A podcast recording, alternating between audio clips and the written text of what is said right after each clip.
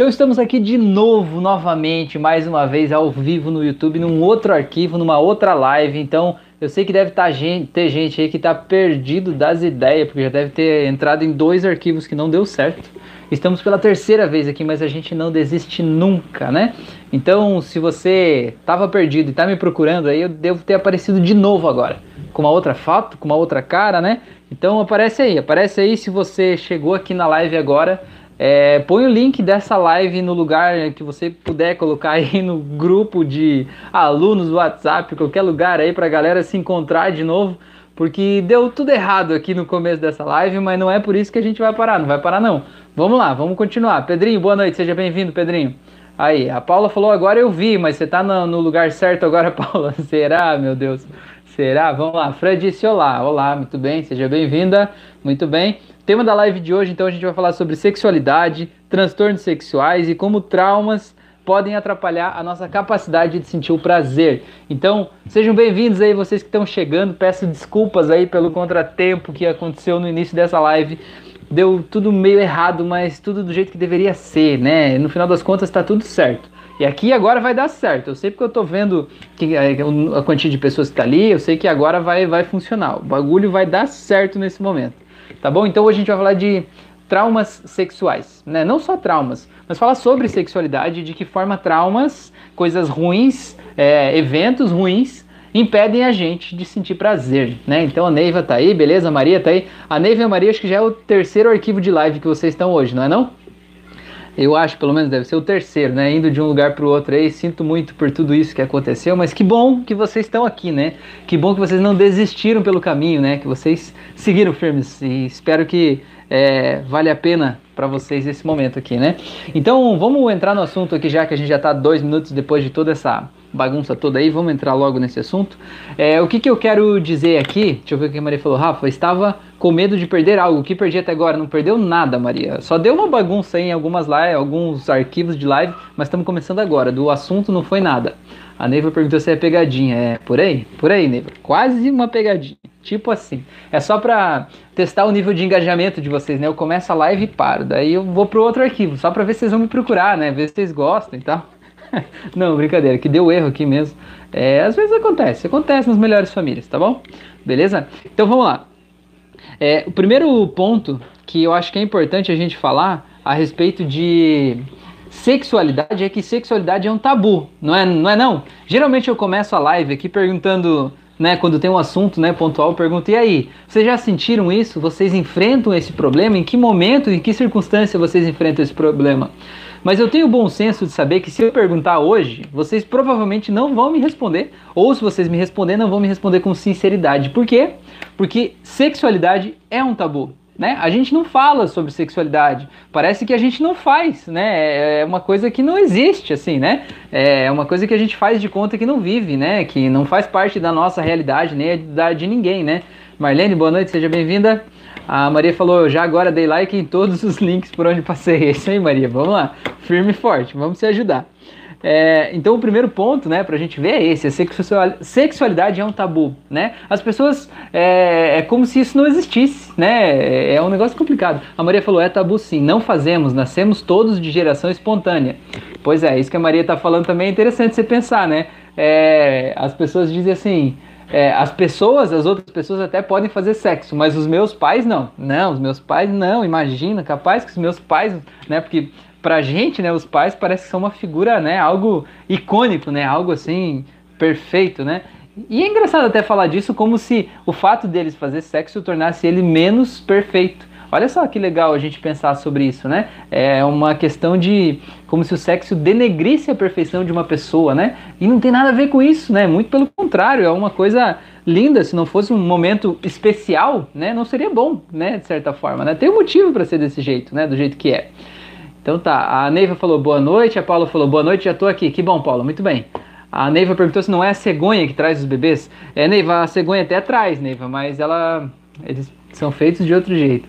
A Paula falou: Obrigado, Rafael, pelo tema que vai ser abordado hoje. Obrigado você, Paula, pela sugestão. Paula, já escreve aí para nós o que, que você pensa a respeito disso, né? Porque foi a Paula que sugeriu esse tema hoje lá no nosso grupo de alunos VIP, lá do, dos alunos do curso de hipnose clínica, que estão no, no grupo de WhatsApp. Aí ela sugeriu esse tema lá e aí eu falei, pô, que legal, né? Vamos lá, vamos lá. Paula da Madrugada também sugeriu a noite passada, aí eu falei, ah, vamos lá, né? Então já agendei, já fiz e estamos aqui. Maria falou, eu sou dessas que prefiro imaginar os meus pais assexuados e Michael Jackson também.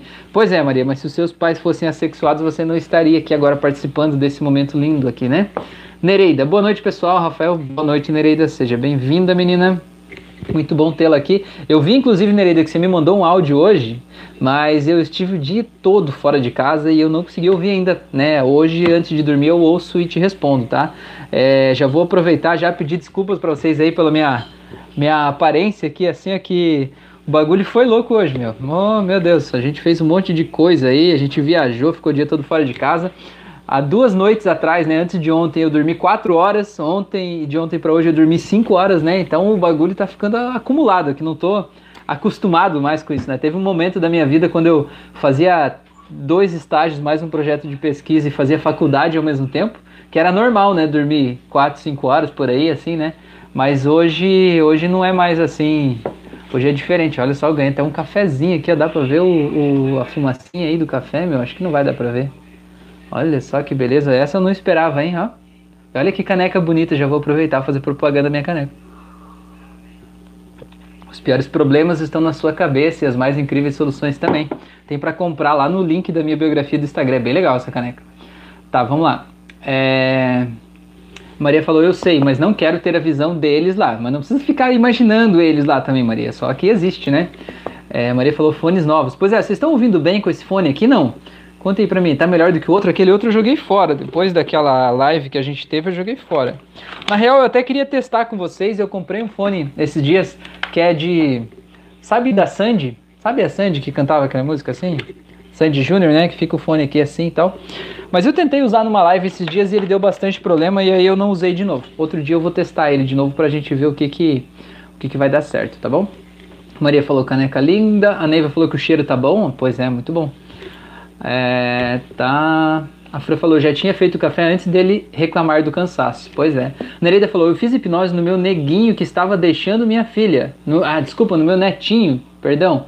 Ai meu Deus, no meu netinho que estava deixando minha filha a ponto de procurar um psicólogo. Mas resolvi conseguir resolver com as aulas que terminei. Olha só que coisa linda, hein, menina? Coisa linda poder ajudar o teu neto a se sentir melhor e de certa forma já está ajudando a tua filha também a ficar mais em paz e mais tranquila, né? E tudo isso com conteúdo que é gratuito e que está disponível lá no YouTube. Já aproveita e deixa aqui para convidar você que está vendo essa live, assistindo. Se ainda não fez o meu curso de hipnose clínica, vai fazer. Ele é de graça. Tá aqui na descrição dessa live o link, é só clicar ali, já vai direto para a primeira aula e você começa a assistir, aprender e se entender, entender melhor as outras pessoas, né?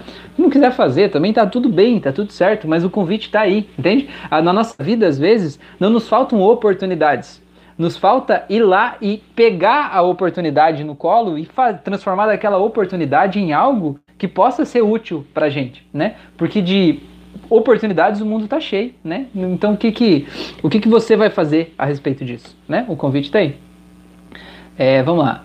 É, a Maria falou, esses são de call center, fica com os novos. Pois é, o de call center, né? Pois é. Eu até fiz um story lá no Instagram, né? Seja bem-vindo à central de controle da sua mente. É, amigos, bora lá dar um like nessas lives. Pois é, é verdade. É, Maria falou, Paulo, obrigado pela sugestão de tema. Pois é, Paula, conta aí pra nós, Paula. Eu quero saber de você, menina. Conta aí pra nós a respeito do que que, que, que você pensa a respeito desse assunto, né? Você falou que você viu um vídeo de regressão, né? Alguma coisa assim. Tá, vamos lá. Então vamos voltar pro assunto aqui, porque a gente deu uma volta, esse café me distraiu aqui. Eu vou até tomar mais um gole. A primeira coisa, então, que eu já falei, é que é tabu, certo? Então, você tem e você pode ter problemas sexuais ou já ter tido em alguns momentos da sua vida. Né? Se você é homem, tem algum tipo de disfunção erétil, tem algum tipo de impotência, né? ter ejaculação precoce. Se você for mulher, pode ter anorgasmia, né? que é a incapacidade de atingir o orgasmo dentro, durante uma relação sexual. Né? Isso são coisas que acontecem, acontecem com muitas pessoas, mas sabe o que acontece? A gente não fala sobre isso com as pessoas geralmente, né? A gente não chega para outra pessoa e diz, é, pois é, então é que na verdade eu tô com um problema assim, né? E tal. Então, geralmente é uma coisa que a gente acha que é meio tabu, que a gente não deve falar sobre isso, que, sei lá, vai se resolver sozinho e que não sei, como se fosse diminuir a gente enquanto pessoa, enquanto ser humano, né? É, e é importante que a gente fale, porque quando a gente não fala, a gente acha que aquilo que está acontecendo é um problema só nosso, que a gente é problemático, que a gente é um extraterrestre, que a gente é diferente de todas as outras pessoas, que a gente é menos é, qualificado, menos importante, menos não sei o que lá, né? E na verdade todo mundo é assim, né? Só que tem coisas que a gente escolhe não falar. A Maria falou, só por isso a live hoje tem que ser duas horas. Pois é, vamos ver, vamos ver, né? Vai depender de vocês. A Maria falou, isso pode ser despoletado por traumas. Digo traumas a nível sexual. Pode, Maria, com certeza. Na verdade, da minha colinha aqui, o segundo item que eu coloquei aqui é justamente traumas. Então, já vamos aproveitar o gancho e vamos direto para lá. Tá? O que, que eu falo sempre aqui nessa live, né? É, vou fazer um, um bordão, colocar na parede aqui atrás, eu acho, né? As frases, frases de sempre. É, e essa é, a, acho que é a mais importante para todo mundo que acompanha aqui esse conteúdo. Assim, ó, a gente cria a nossa realidade a partir das experiências que a gente viveu lá no passado, que o nosso cérebro entenda que são condizentes com a nossa realidade atual, certo? Isso é uma verdade, né? É uma, uma coisa que a gente vê acontecendo no dia a dia. Sempre que você olha para algo, você já tem na tua mente uma descrição, uma definição de como é aquele algo com base nas experiências que você viveu até aqui, certo? Agora imagine isso é uma, uma primeira informação que é importante dar. A segunda informação que é importante dar é que você sabe que você não nasceu sabendo escrever. Você não nasceu sabendo caminhar. Você não nasceu sabendo desenhar, né? E do mesmo jeito, você não nasceu sabendo fazer sexo ou sentir prazer em uma relação sexual.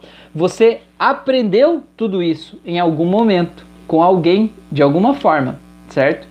E dependendo como foi o jeito que você aprendeu fazer isso, você pode achar que sempre vai ser desse jeito, né? Como se você aprendesse a escrever de um jeito é, em vez de escrever da esquerda para a direita, escrever da direita para a esquerda. Se você não for chinês, né, que escreve da direita para a esquerda, naturalmente, né, pode ser um problema para as outras pessoas que convivem com você entender, porque você aprendeu de um jeito que não é o jeito mais harmonioso aqui, se você mora aqui no Brasil, por exemplo, né, ou em Portugal, que a gente escreve da esquerda para a direita. E aí você vai estar tá com uma experiência que ela é disfuncional, né? Uma experiência que ela não está de acordo com o que as outras pessoas estão esperando, sei lá. Você aprendeu a fazer algo de um jeito errado, de um jeito meio torto ali, de um jeito que não te faz bem certo? E aí sempre que você pensa naquele determinado assunto, ou sempre que você tem contato com aquele assunto, no caso, com uma experiência sexual, você começa a sentir um impulso sexual, né? Você começa a se relacionar com uma outra pessoa e de alguma forma você você vai trazer todo o aprendizado que você tem daquilo e vai confrontar aquelas memórias para criar a tua realidade atual. Agora imagine que a primeira vez que você teve um relacionamento sexual foi um negócio muito ruim, foi muito traumático sabe, foi doloroso ou foi é, te fez ficar com muita ansiedade, com medo, com pânico, com frustração, com tristeza. Ou imagine que a primeira vez foi um abuso sexual, por exemplo. Aquilo ali, enquanto você não cura aquela memória, de certa forma, sempre que você tiver contato com aquele assunto, naturalmente você vai trazer aquelas memórias de forma subconsciente para construir tua realidade. E se naquelas memórias tem medo, tem dor, tem pânico, tem ansiedade, tem é, tristeza, sei lá, você vai trazer aquele sentimento e vai estar tá com aquele sentimento associado ao ato sexual em si. Então imagina você ali, é, iniciando um ato sexual, mas com um sentimento de desaprovação, um sentimento de se sentir diminuído, um sentimento de humilhação, um sentimento de nojo. E aquilo fica te impedindo de ter uma vida é, harmoniosa, né? Mais harmoniosa, do jeito que você poderia ter vivendo ela naturalmente se aquele fato inicial não tivesse acontecido. Agora, o que, que isso quer dizer? Ah, eu sofri um trauma sexual lá no passado, quer dizer que eu nunca mais vou ter a oportunidade de ter uma vida sexual é, harmoniosa e prazerosa. Não, não quer dizer isso. Quer dizer apenas que você precisa reescrever aquela memória do passado, né? E você quer saber se já reescreveu ela? É só você lembrar do que aconteceu e ver se ainda dói. Se ainda dói é porque precisa ser reescrito. Se não dói mais, se ah, tipo, ah, aquilo lá já foi, aconteceu tal, né? Não tô nem aí. Aí tudo bem, né? Não precisa ser reescrito. E se aquilo lá, de certa forma, não está atrapalhando o teu resultado, a tua harmonia, né? É, no, na, no, seus, no seu desempenho sexual, é óbvio que aquilo já foi curado, né? Mas se aquilo não foi, é importante você encontrar uma forma de reescrever aquela história, né? E se você não conseguir fazer isso sozinho, não há problema nenhum em pedir ajuda, né? Eu vejo que é muito difícil as pessoas pedir ajuda sobre esse assunto. Eu vejo que até na, no, no YouTube, né, eu coloquei aqui uma auto-hipnose para é, ejaculação precoce, eu vejo que muita gente me procura, né, me, me manda mensagem e tal, porque fez auto-hipnose, e até nas mensagens as pessoas têm meio que vergonha de falar. A gente sente no jeito da pessoa falar, né? Ela tem vergonha de, de falar que ela tem aquele problema. E, e essa auto-hipnose de ejaculação precoce, precoce, e tem mais uma de impotência sexual, elas são os meus dois vídeos campeões de comentários excluídos. Porque eu recebo a notificação ali, ó, uma pessoa fez um comentário no seu vídeo. E eu recebo o texto do que a pessoa escreveu, certo? Eu recebo. Aí quando eu clico no texto para eu ir lá responder, o comentário não existe mais. Quer dizer, a pessoa terminou a auto-hipnose e ela tá toda feliz, né? Rafael, que coisa incrível, me ajudou, tô me sentindo muito bem, não sei o que lá, não sei o que lá. E dela publica. Aí quando ela publica, ela vê que fica o nomezinho dela em cima do comentário. Aí ela pensa assim, meu, eu não quero deixar meu nome associado a isso aqui, não. Ela vai lá e exclui. Então, são os comentários, é, os vídeos que tem mais comentários excluídos. Isso tem muito a ver com essa questão do tabu, né? A questão do, ah, eu não quero estar associado a isso, não. Eu quero, não quero nem, nem envolvimento com isso, né? Tá, deixa eu ver o que, que vocês falaram aqui. A Paula falou: muitas mulheres têm problemas de frigidez. Acho que por causa de alguns acontecimentos desagradáveis que passaram em suas vidas. É isso com certeza, Paula. Pode ser coisas do passado que aconteceram e pode ser uma coisa do presente, né? Pode ser uma, uma, uma situação relacionada ao parceiro ou a parceira que ela está tendo naquele momento ali, né? E às vezes isso de alguma forma pode sim estar tá contribuindo na capacidade dela sentir o prazer, com toda certeza. Tem até uma expressão para isso, né, que chama anorgasmia, que é a capacidade de atingir o orgasmo. A Maria falou: "Eu subscrevo que a Paula acabou de dizer: a minha primeira experiência foi traumática e influenciou a minha vida sexual durante os anos seguintes." Pois é, e, e, e na verdade assim, é, as primeiras experiências sexuais, elas quase sempre tendem a ser traumáticas, né? quase sempre tendem a ser traumáticas. Por quê? Justamente porque isso é um tabu, os pais não falam com os filhos sobre isso. Ou os pais de vocês falavam com vocês abertamente sobre sexo. Falavam como você deveria fazer, é, como você deveria se, se, sentir, né? O que você poderia fazer, o que não poderia, que você deveria usar é, preservativos, por exemplo, né? Não, os pais não falam porque os pais têm vergonha de falar isso com os filhos. É como se não existisse, né? É, os pais têm vergonha de eles admitirem que fazem, né?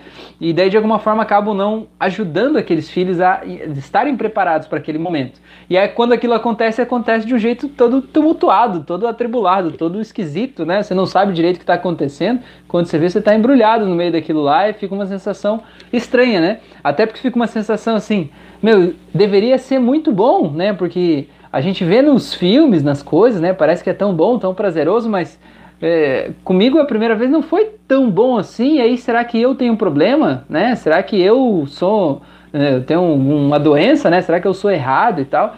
Então é muito complicado isso. A Fran falou: Maria, pode ser por traumas, crenças, visão social da sexualidade, estereótipo que a sociedade criou de como a sexualidade deve ser vivida, inclusive pré-determinando com que gênero você deve ser, se relacionar. Pois é, eu até falei sobre isso aqui mais embaixo. Muito bem, já vou falar sobre isso. Fran, obrigado. A Maria falou que faz sentido. O Rafael Sublime chegou, seja bem-vindo. A Maria falou, bem-vindo também. Nereida, experiências que temos que aprender a modificar, transmutar a sua visão sobre a alegria de hoje e para o futuro, trazendo amor e sexualidade para a sua vida. Exatamente. Porque a sexualidade não é só o ato sexual em si, né? É uma energia, né? É uma energia muito importante que, que move a gente, né? Claro, não é a única energia que move a gente, mas é uma energia que, quando a gente não está, digamos assim, com ela equilibrada, fluindo naturalmente, né? É, na nossa vida, de alguma forma aquilo fica estagnado ali, né? Tem até um livro que eu li já faz um tempo que eu li esse livro, meu Deus. Mas o livro chama A Função do Orgasmo. Fica uma sugestão de leitura aí para você pesquisar. Ele não é um livro erótico, pode ficar tranquilo, tá? É, é, é um livro escrito por um pesquisador né, da área da psicologia. E ele fala que na visão dele, né, é a força motivadora, né, digamos, da nossa alegria de viver, da nossa criatividade, da nossa é, fé, né, de certa forma, acaba vindo dessa energia, né? E muitas vezes as pessoas, e aí fala sobre quando a gente pega e coloca a nossa energia sexual em outra coisa, no trabalho, por exemplo, né? É, as pessoas que optam por uma carreira, né, e acabam esquecendo de uma vida amorosa, de tudo e colocando toda a sua energia vital, inclusive a sexual, lá no trabalho, numa determinada coisa, e os tipos de problemas que vão acontecendo quando a pessoa decide fazer isso. Então fica a sugestão de leitura, é um livro um pouco mais antigo, com linguajar um pouco pesado assim no sentido de que não flui tão naturalmente, mas é um livro legal, assim, traz bastante experiências. É, a Neiva falou verdade, mas terapeutas estão para ajudar sem julgar. Exatamente, Neiva. A Maria falou, Neiva, como mulher, recebe os pedidos de ajuda sobre esse assunto por parte de mulheres? A Maria perguntou: A minha mãe falava demasiado abertamente, mas eu tive que ter essa conversa com uma amiga mais velha, porque a mãe dela não queria ter essa conversa. Pois é, legal. Tua mãe é uma pessoa bem pra frentex, né, Maria? Bem modernex, muito bem. A Neiva falou: Tive um atendimento, um trauma de infância e ela estava com repulsa do marido. Legal, legal que ela você pôde atender ela e ajudar com isso, né? Emanuel, boa noite, seja bem-vindo. Mento, olá, boa noite. Mento tá terminando o curso lá, né? Ou já terminou, Mento? Eu tô vendo pelos comentários lá, tá no finalzinho, né? Maria falou, Neiva, perguntava mais em casos de anorgasmia. Marlene falou, Rafael, lembra do nome do autor do livro? Não lembro, Marlene. Mas se pesquisar esse termo no Google, entre aspas, a função do orgasmo, vai aparecer. Tá? É, a Maria falou mais moderna que eu. Pois é. Mas é você que tá falando, né? Que coisa, né? Sua mãe é mais moderna que você. Muito bem.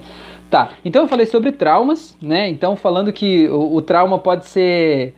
O Emanuel está perguntando o assunto. Emanuel, o assunto hoje é sexualidade e como traumas sexuais podem atrapalhar a nossa capacidade de sentir prazer né? É, e aí sobre vários tipos de traumas. Então eu falei traumas aqui como uma coisa ruim, né? Tipo, ah, um abuso sexual, uma, uma, algum momento que não foi, é, que aconteceu antes do tempo, né? Porque às vezes acontece aquela aquela primeira experiência sexual antes do tempo, né? É comum, atendi um paciente semana passada até que foi o, o problema que estava incomodando ele ali nessa área, foi que ele teve uma, uma tentativa, enfim, de um relacionamento sexual ali aos 9, 9 ou 10 anos de idade.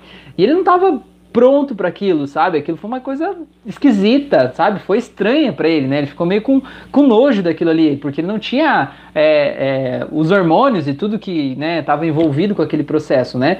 E, e acaba sendo um problema para gente, né? Então isso são traumas. Mas além de traumas, existe outra coisa que a gente pode chamar de experiências ruins. E uma experiência ruim não é necessariamente um trauma, sabe? Tipo, você não precisa ter sido violentado ou algo do tipo assim. Pode ser só você pode só ter tido experiências que não foram boas. E essas experiências que não foram boas, elas de alguma forma podem vir se acumulando e te fazendo achar que aquele determinado é, assunto é desse jeito, né? Então vamos dar um exemplo. Imagina que você é uma mulher e teve um relacionamento com um homem que tinha ejaculação precoce, né? E aí você tinha a relação, a hora que a coisa começava a esquentar, né?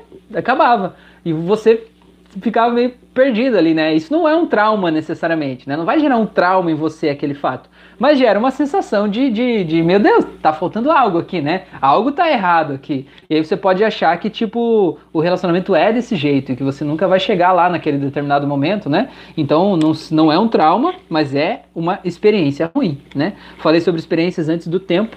É, outra coisa que é importante falar aqui é a respeito de problemas físicos, tá? Existem problemas físicos mesmo no corpo que podem causar alguns tipos de dificuldades sexuais. Então, por isso é muito importante você procurar um médico também, né? É, para você analisar os dois lados da moeda, né? Desculpa, seu boeda, mas é moeda. Analisar os dois lados da moeda. O lado físico do teu corpo, saber se não tem nada físico aí que está atrapalhando, né? Algo físico que precisa ser modificado, né? Entendido, mudado, talvez uma cirurgia ou algo assim, para poder liberar essa tua capacidade de sentir prazer né? Talvez é, é, alguma coisa que está aí. E você também tem que, tem que não, mas seria o ideal, né? Você procurar um, um, um entendimento das suas emoções, da sua mente, entender como você está vendo aquele assunto e de que forma você está se relacionando com isso ali, para você poder soltar esses traumas e poder se permitir reaprender essa experiência. Não importa o quanto esse assunto foi ruim para você até aqui, tudo bem se foi ruim até aqui, eu respeito isso,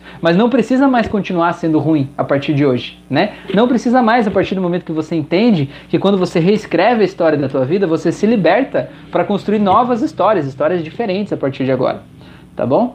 É, deixa eu ver, deixa eu ver o que vocês falaram aqui. O Mento falou que vai ver mais algumas aulas hoje. A Magda falou a função do orgasmo de William Wright. É esse mesmo.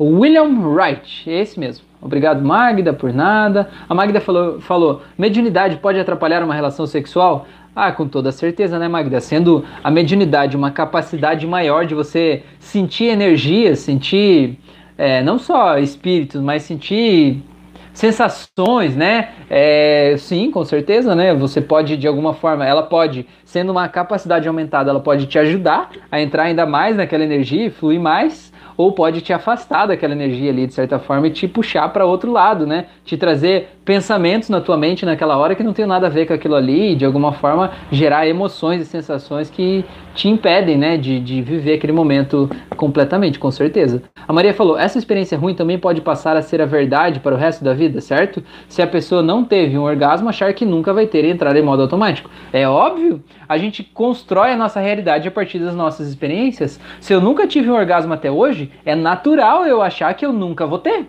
né? Não, comigo não dá certo. Né, esse negócio disseram que existe, dá certo com outras pessoas, mas comigo não dá. Né? Eu já aceitei que para mim nunca vai dar certo. E não existe isso, não existe. Existe a medicina, existe o entendimento da mente, né? existe o autoconhecimento para isso, você merece. Existe é, cursos de massagem tântrica, inclusive, né? para ajudar a despertar essas sensações. Né? Existe um, um mundo de oportunidades, né? basta você se livrar do teu preconceito a respeito desse assunto e se permitir encontrar o que que está bloqueando e te impedindo de chegar lá? Entender que você tem um corpo perfeito, você veio aqui com um equipamento perfeito para sentir o maior prazer possível, imaginável, né? Você veio com tudo perfeito para isso. E se isso não está fluindo do jeito que deveria tá, é porque tem algo aí que está bloqueando, né? O que, que, é esse algo? A gente pode descobrir o que é isso, né? Eu vou é, passar algumas alguns novos pontos aqui, né? Algumas formas de ver aqui, né? A Nereida falou diabetes, pressão alta, etc. Pois é, Nereida, isso aí são, são coisas que afetam sim. Agora você pode ver também que a diabetes, a pressão alta, também tem um fundo emocional, também, né? É, então você também pode entender que o autoconhecimento também vai te ajudar não só com esse ponto específico da sexualidade, mas com outros assuntos também, né? E é muito importante ter o acompanhamento médico para tudo isso, com certeza. João, faça uma auto-hipnose para tirar o vício na masturbação. João, tem lá no canal já, aqui no canal, quer dizer, você já está no canal, né? Pesquisa aí é, vício em masturbação que você vai encontrar. Pesquisa tem a playlist de auto-hipnoses, tem lá. Tem uma outra auto-hipnose para vício em pornografia, também tem lá. A Maria falou: boa pergunta, Magda, pois na minha opinião há uma troca de energias durante uma relação sexual. Emanuel falou: muitos casais evangélicos têm crise no casamento porque a religião doutrina até na vida íntima. Vou até tomar um gole de café agora, Emanuel. Então, eu acho que eu nem posso falar nada a respeito disso, né? É, na minha visão, né, eu acho que todos nós somos livres, né? E vou, vou falar aqui é algo que uma pessoa que eu atendi ontem falou é, é, e, e, trouxe esse assunto à discussão, né? Uma paciente minha e que ela é médica, inclusive, por acaso. E aí a gente estava falando de um assunto e ela trouxe esse assunto à discussão, né? Que ela teve uma experiência durante a, a auto-hipnose, a, a sessão de hipnose. Ela teve uma experiência, né? E eu falei para ela assim: você durante a sessão, né, eu falei, você vai saber agora se por acaso essa experiência que você está tendo é uma experiência é, espiritual, energética, né, é algo que você precisa entender além do teu corpo. E ela ficou lá, né, fez uma viagem louca lá, entendeu o que, que era que estava acontecendo.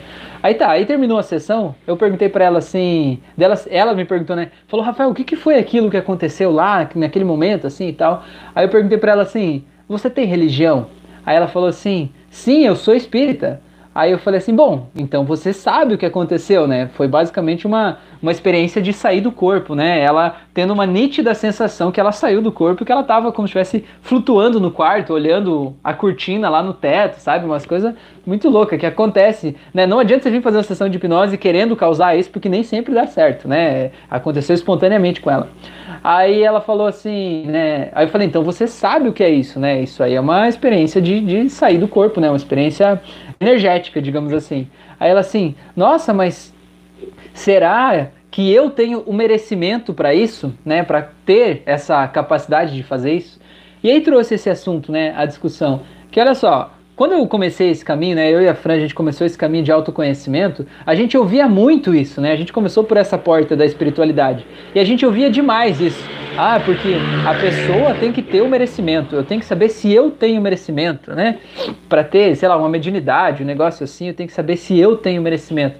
E aquilo me deixava meio angustiado, sabe? Tipo, que negócio de merecimento é esse? Quem que define esse merecimento? É o Deus que está lá em cima e vai julgar se a gente merece algo ou não, né? É o, o pastor, o padre, é o, alguém lá, o, o médium do, do centro lá, ou quem que vai definir se você merece ou não merece algo, né? E o que a gente entendeu, a gente levou um tempo para entender isso, é que quem define se você merece ou não é você. Cara, olha que diferença isso faz, né? Você pensar assim, se eu tenho merecimento ou não, é se você acha que você merece, você se sente merecedor daquilo ali ou não. Se você não se sente merecedor daquilo ali, você bloqueia aquilo de certa forma, né? Se você acha que é bom demais para você, você de alguma forma tira aquilo da tua vida. E se você acha que você merece, que tá tudo bem, você consegue ter aquela experiência ali e tornar aquilo real, né? E eu falei isso para ela, ela falou: "Meu, faz muito sentido. Faz muito sentido." Então por que, que eu estou falando disso? Que o Emmanuel falou que muitos casais evangélicos têm crise no casamento porque a religião doutrina até na vida íntima, né?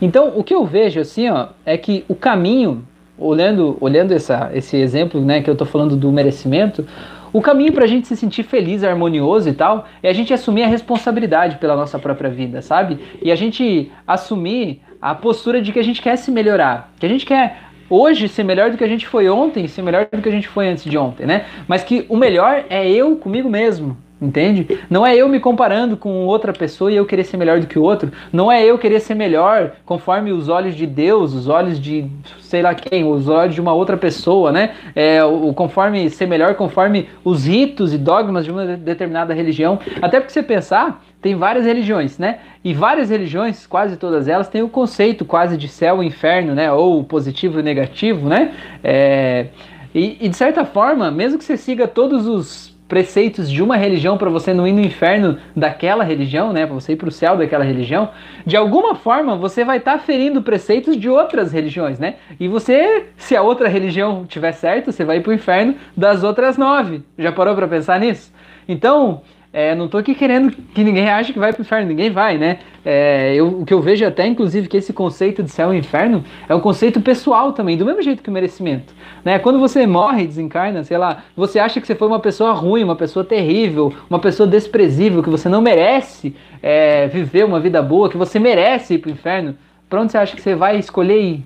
Cara, você vai escolher para onde você acha que você merece. Vai dizer, não, aqui é, aqui é o meu lugar aqui com meus brother, mano. Vou vir aqui que aqui vai dar tudo certo, aqui eu tô em casa, meu.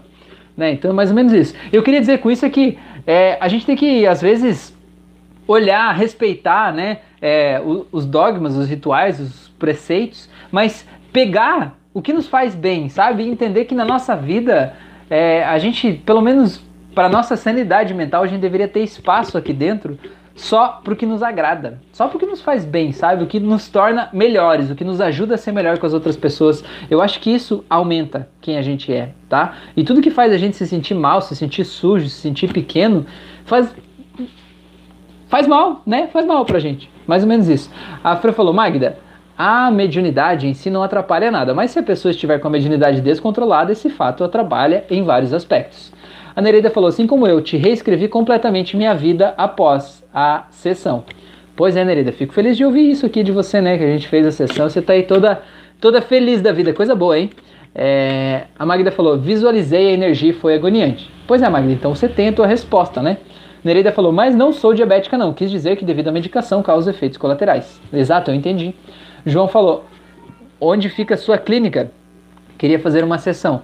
João, eu, eu, atendo na cidade de Penha, em Santa Catarina, e eu atendo à distância também, né? A distância a gente faz por uma chamada de vídeo, é, e a sessão dura em torno de duas horas, é, essa sessão, e o efeito é o mesmo, porque afinal de contas, a mudança que a hipnose faz ela é dentro da tua mente, né? Da tua forma de ver o mundo, do teu mapa mental. Então não há necessidade de estar junto, né? Não é uma massagem que eu preciso colocar a mão em você ali, né? A gente vai conversar e estando junto ou à distância a gente conversa do mesmo jeito, né? Então por isso que a eficácia é a mesma. Se tiver interesse, me manda uma mensagem lá no Instagram. O Instagram tem é, na descrição desse vídeo tem o link, clica aí que você vai direto lá, a gente conversa um pouco mais, tá bom? Maria falou: até antidepressivos podem tirar a libido, da mesma forma que o antidepressivo em particular pode ser usado para tratar a ejaculação precoce e é um efeito secundário. Exatamente. A Magda falou: anticoncepcional tira a libido. É, existem. É, existem. Como é que chama? Quando. Opiniões contrárias, é, diversas, né? A respeito disso. Né? Vários médicos dizem que isso não é verdade, mas várias pessoas dizem que é verdade, que sentem a redução da, da libido em função disso. Né? Eu não sou especialista em nada disso, para falar da química do remédio no corpo, então eu escolho me abster desse assunto, beleza? Nereida falou, Maria, isso foi isso que quis dizer. A Maria falou, Magda, depende de cada fármaco e também lembrando que todos os organismos são diferentes. O medicamento pode ter X efeitos em ti e o mesmo fármaco ter outros em mim. Sou de ciências farmacêuticas. É, a Maria é, a Maria é entendida nessa parada aí, mano. A Magda falou, bom saber. A Maria falou, só não quero dar palestra aqui sobre farmacologia, mas alguma dúvida, manda-me mensagem privada e falamos sobre isso, que eu posso ajudar. João falou: a maior prova da existência da reencarnação dos antigos cristãos e o concílio é o Conselho de Constantinopla. Legal. A Magda falou: Grata Maria, pode deixar que qualquer dúvida te chamarei. A Nereida falou: eu de ciências biológicas, dava monitoria laboratorial. Olha aí, a galera se encontrou aí, meu. É, a Maria falou: Magda, alguma coisa. Falamos pelo WhatsApp, Insta, Facebook. Fátima, boa noite, seja bem-vindo. Bem-vinda, desculpa, Rafael tá aí, boa noite, beleza.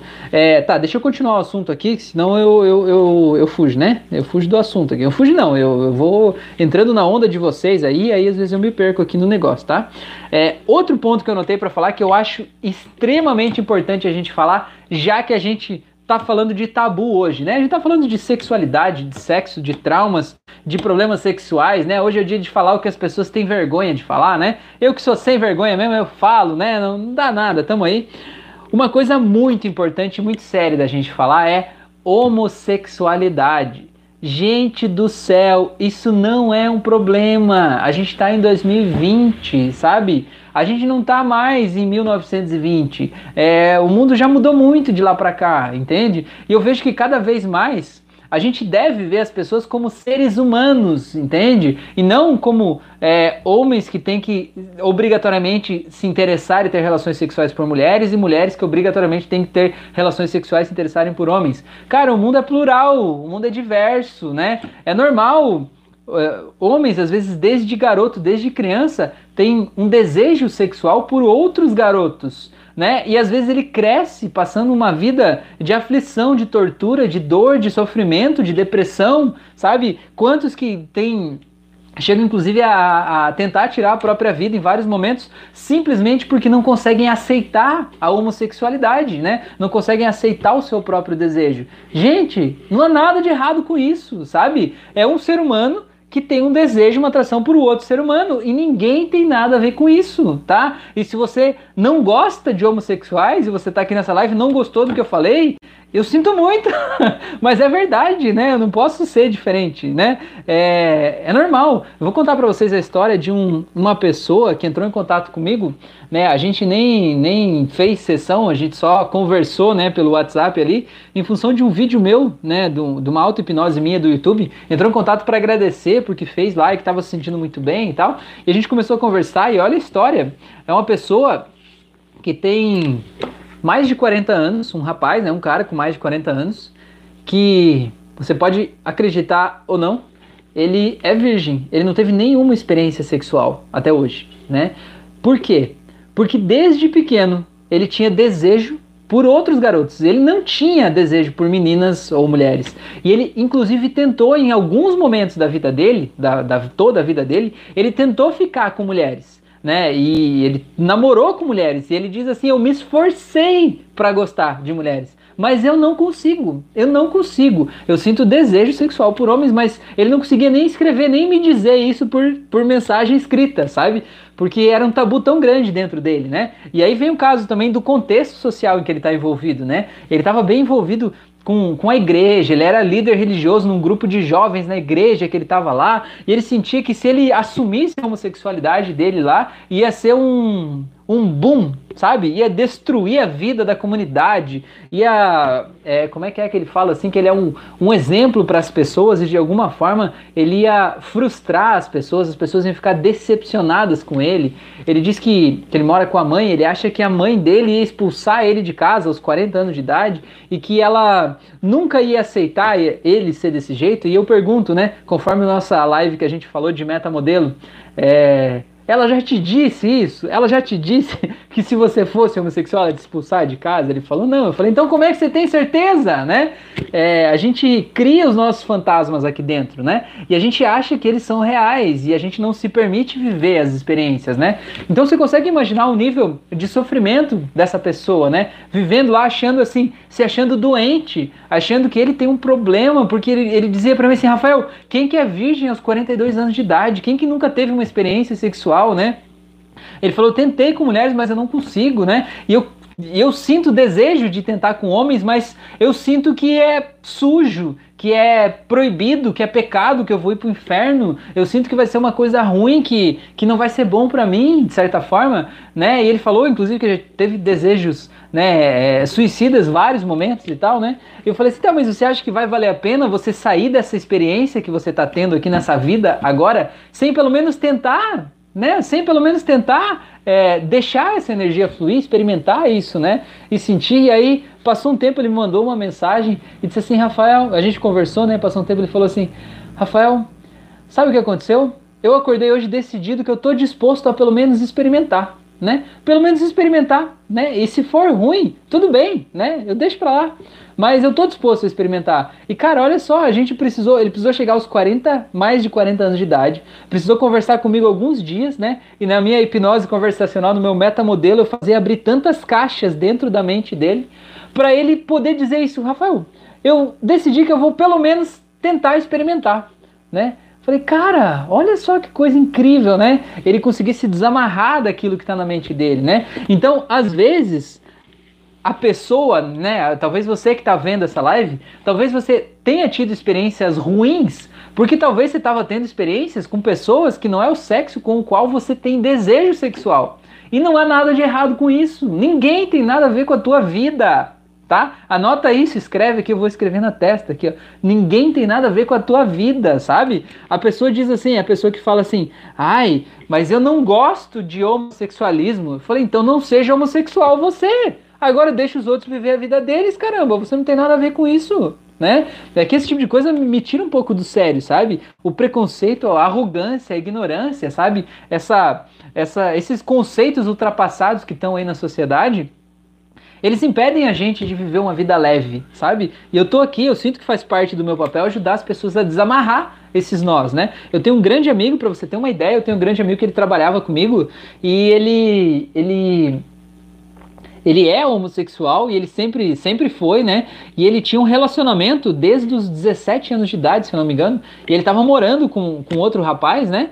E eles moraram por muito tempo, mais de 10 anos juntos, né? Nesse relacionamento. E, e assim, a gente é amigo, mas do trabalho, assim, né? Naquele momento. E, e, e, a gente nunca soube que ele era homossexual, né? A gente sentia pelo, né, que existia um, o jeito da conversa dele dava a entender isso, mas ele nunca falou né? E aí depois que ele, que ele é, terminou aquele relacionamento com aquela pessoa, ele, enfim, é, decidiu aceitar aquilo e publicizar aquilo, né? Não que alguém tenha algo a ver com isso, mas ele decidiu falar sobre aquilo, né? É, admitir que ele era né, homossexual e, e, e, liberar aquilo ali de dentro dele, né? Para o mundo, assim, né? É, e aquilo ali eu vejo assim quantos momentos a gente teve, né, em relação ao trabalho, em relação a um monte de coisa, de confraternização, de festas, de coisas que talvez quando ele estava lá ele não estava inteiro, porque é como se ele estivesse escondendo uma parte da vida dele. Você entende? E se você já escondeu uma parte da tua vida em algum momento, você sabe o que é se sentir fragmentado. Sentir que você não pode estar inteiro ali, porque quando você está num lugar, você está se policiando para não falar coisas do outro, e quando você está no outro lugar, você está tentando se policiar para não falar coisas do outro, e você nunca está inteiro numa experiência, sabe? E isso é uma coisa que eu não desejo para ninguém, passar uma vida fragmentado, né? Que a gente possa se unir, aceitar quem a gente é, né, se amar do jeito que a gente é e poder viver uma vida integral, né, uma vida livre, livre de todos os preconceitos, inclusive no lado sexual, já que é o, o, o assunto que a gente está falando aqui hoje. Agora deixa eu ver o que vocês falaram aqui. É, vamos ver, vamos ver, vamos voltar.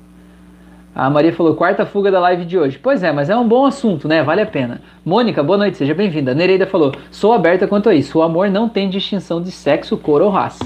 Muito bem, parabéns. Maria falou, essa semana eu ouvi alguém dizer que tinha que curar um moço casado, homossexual, para casar esse moço com uma moça. Li aquilo e fiquei super revoltada. Não é doença para ser curada. Pois é, Maria, é, tem um caso que ficou conhecido aí de um dos caras mais ricos, eu acho que é um sheik árabe lá, que ele tinha uma filha só, que é a herdeira dele, e a filha é homossexual. E ele, ele colocou na internet, publicou lá que ele ia pagar uma recompensa lá de não sei quantos milhões ou bilhões, sei lá, de dólares para um homem que curasse a filha dele do homossexualismo, né? Ou seja, que, que casasse com ela, assim, né? De certa forma, né? E fizesse ela é, ser mulher do jeito que ele esperava que fosse, né?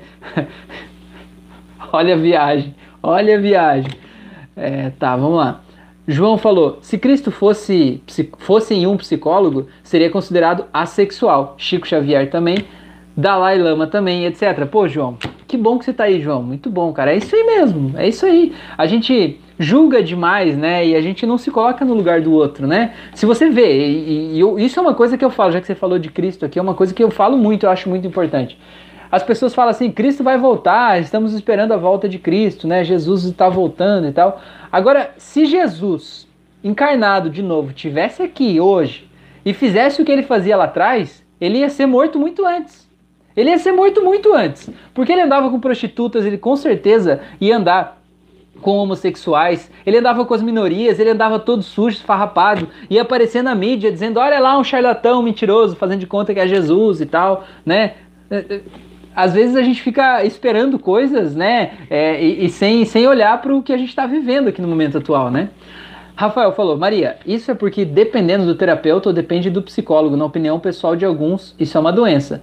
Pois é, Rafael, mas na minha opinião, doente é quem acha que isso é uma doença, né? Na minha opinião, na minha humilde opinião, tá bom? Maria falou, Rafael, a pessoa que queria curar o moço nem sequer era terapeuta, foi o que mais me revoltou. A Maria falou, era alguém de marketing e querer dar um casamento lá na empresa dele. O Rafael falou, o preconceito realmente está cada vez mais forte. É, não vamos falar assim também, Rafael, senão parece que o mundo está ficando pior, né? Vamos, não vamos usar esse advérbio crescendo, né? Não, não tá, né? É, o preconceito sempre existiu. Eu sempre costumo contar a história de que há poucos anos atrás, né? Cerca de 50, 100, 200, um pouco mais, não, um pouco mais, uns 300 anos atrás, na época da Inquisição, era uma atividade de família no final de semana, pegar os filhos, né? Opa, vamos lá fazer uma coisa de família, né? Tipo, em vez de ir na praia, em vez de ir no shopping que as pessoas fazem hoje, né? Tirando esse período de pandemia. Não, vamos lá, vamos lá, vamos lá. Pega todo mundo, os filhos, vai todo mundo para a praça da cidade, ver uma mulher ser queimada viva, né? No meio da praça, lá amarrada com as mãos porque ela era bruxa né? O que, que ela fazia para ser chamada de bruxa, né? Ela geralmente estava tentando ajudar as pessoas, é, falando, é, receitando chás, ajudando as pessoas a se conhecer, se entender de um jeito diferente, sabe? E aí a gente diz, ah, hoje o preconceito tá muito grande. Cara, e aquilo lá, né? Era um programa de família ver as pessoas ser queimadas vivas naquele período. Então, eu só digo que pra gente também não achar que as coisas estão só piorando, porque elas não estão, né? A gente está evoluindo muito em muitos aspectos mas a gente tem muito mais para evoluir, né? E cada vez a gente está vendo novas oportunidades de evolução. É, a Maria falou isso é super machista, a Neiva falou, imagina o sofrimento, viver uma vida escondido. A Paula falou, com certeza a opção sexual é de cada um. Pois é, Paula, e às vezes, esse termo até é um termo delicado da gente usar, porque às vezes opção, como esse cara que eu acabei de contar a história, não é uma opção. Ele falou assim, Rafael, eu queria escolher, eu queria poder escolher, eu tentei escolher, gostar de mulheres, mas eu não consegui, né? Eu não consigo, né? Ele falou assim, ele falou assim, eu queria, no começo da conversa era assim, eu queria conseguir pegar esse desejo sexual que eu sinto por homens e canalizar isso para mulheres. Eu falei assim, você já conseguiu isso alguma vez na sua vida? Meta modelando, né? Ele falou assim, não. Eu falei assim, e você acha que você vai conseguir isso? Ele falou assim, não. Eu falei, e você acha que Adianta continuar tentando fazer isso que você me disse que não vai conseguir? Aí ele falou: É, né? é mais ou menos isso. Às vezes a gente sabe que a coisa não dá certo, né, daquele jeito, mas a gente continua tentando, né? Nereida falou: pior é se esconder como homem ao lado de uma família e sair escondido para ser o que realmente é. Pois é, Nereida, isso é bem complicado. Já atendi várias pessoas que tiveram problemas justamente por isso, né? Eu atendi pessoas que o pai é, saía e às vezes até levava a criança junto no carro para ter encontros homossexuais, né, com outros homens. É, e a criança ficava no carro esperando ali, mas sabia o que estava acontecendo. E isso acabava causando uma confusão gigante na mente da pessoa. E de certa forma isso é um exemplo do que a gente falou lá de traumas sexuais. Às vezes não é só um trauma de você fazendo sexo, mas é de você aprendendo a sexualidade com os seus pais ou com essas pessoas que de alguma forma participaram da tua vida, né? É, o João perguntou aqui: você faz regressão de vidas passadas? João, eu faço regressão para vidas passadas, mas não se a pessoa quiser regressão para vidas passadas. E eu explico por quê. Tá? Tem gente que diz assim: Rafael, eu quero fazer uma regressão de vidas passadas. Eu falei: ótimo, e para que, que você quer? Ah, eu quero saber se na vida passada eu fui um rei ou, ou fui, sei lá, Cleópatra, né? Aí eu digo assim: não, não faço não. Não, dá para fazer, né? Mas eu não faço.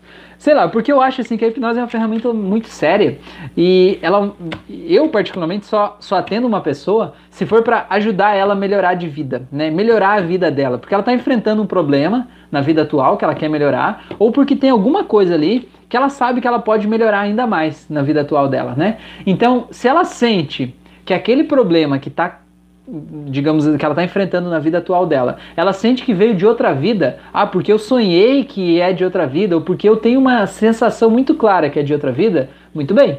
Então você quer fazer uma sessão de hipnose para resolver o problema X que você sente que é de outra vida. É isso que você quer? Aí a gente faz.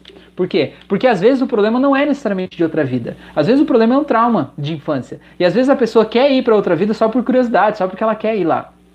E aí eu não faço. Mas é muito comum, dentro de uma sessão de hipnose, a gente fazer uma regressão e dizer: ó, agora você vai voltar para o trauma que deu origem ao problema que você está enfrentando hoje.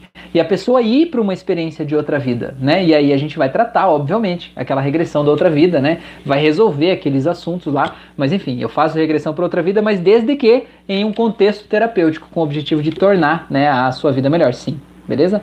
A Maria falou: verdade, Nereida, conheço casos de perto sai toda a gente magoada, mas valia assumir logo de início que ser assumir logo de início no caso a homossexualidade, né, do que ser frustrado na vida e fazer todo mundo miserável. Isso que a Maria falou é muito interessante, porque ó, Imagina que a pessoa é homossexual e ela está se escondendo dentro de uma família heterossexual, né? Porque ela não quer assumir aquilo ali.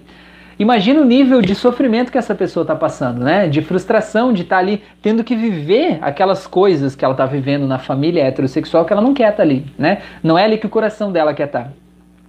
O que, que ela vai fazer com aquela frustração que ela está vivendo na vida dela? Ela vai descontar nas pessoas que estão ali, né? Vai ficar com raiva da esposa, com raiva dos filhos, vai brigar com as pessoas, talvez adquira um vício, talvez se torne alcoólatra, talvez use drogas, né? Talvez use, sei lá, um monte de outras coisas ali. E de alguma forma, como a Maria falou ali, como é que foi o termo que ela usou? Achei muito, muito forte o termo que ela usou, que foi.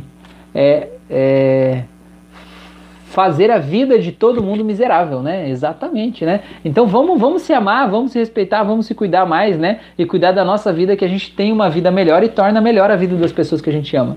João falou: tem gente que muita reencarnação foi melhor, mulher, desculpa, e quando reencarna como homem, continua gostando é, cadê? Fugiu de mim. Continua gostando de homem. João, já ouvi essa teoria também, João. Já ouvi isso. Faz sentido, né? É, você aprendeu, né? Você tem um histórico daquele jeito, né? Em várias vidas e continua assim. Acredito que sim. A Fran falou, João, já li isso também, mas eu acredito que o espírito é formado pela energia feminina e masculina, sendo assim, não seria feminino ou masculino. Aí João falou, sim, espírito não tem sexo. Neiva falou, é o que imagino ser também, Fran. É... Aí o João falou, frase do doutor espanhol. A Mônica perguntou, crianças já nascem homossexuais? Mônica, que pergunta importante essa sua, Mônica eu digo assim, ó, cada pessoa é uma pessoa. Cada pessoa é um universo inteiro dentro dela. E a gente constrói a nossa realidade a partir das nossas experiências, né? As experiências que a gente está vivendo ali, né? Do que a gente aprendeu, do que a gente sentiu, certo? É, eu acho que qualquer resposta categórica é uma resposta burra, né? Com o perdão da palavra. Qualquer resposta categórica dizendo todo mundo é assim, todo mundo é de tal jeito. Qualquer generalização é burra, né? Eu acho que cada pessoa é uma pessoa, né? De um jeito, né? Eu acho que existem crianças que já nascem com aquele desejo homossexual, né? Com aquele é, desejo mesmo, assim, com, com aquilo ali dentro dela, assim, né? E já é natural para a criança desse jeito. E existem pessoas que vão percebendo isso ao longo da vida, ou que talvez até podem ser heterossexuais em um determinado momento da vida, em função das experiências e outras coisas, acabam se identificando mais com o homossexualismo. E eu acho que não há problema em nenhum dos dois casos, né? Eu acho que tá tudo bem.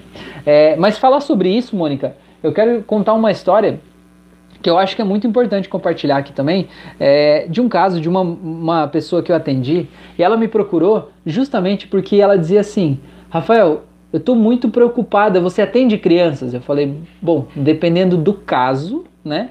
E dependendo do que está acontecendo, né? Me conta o que está acontecendo. Se for o caso, se eu achar que ajuda, né? Eu atendo.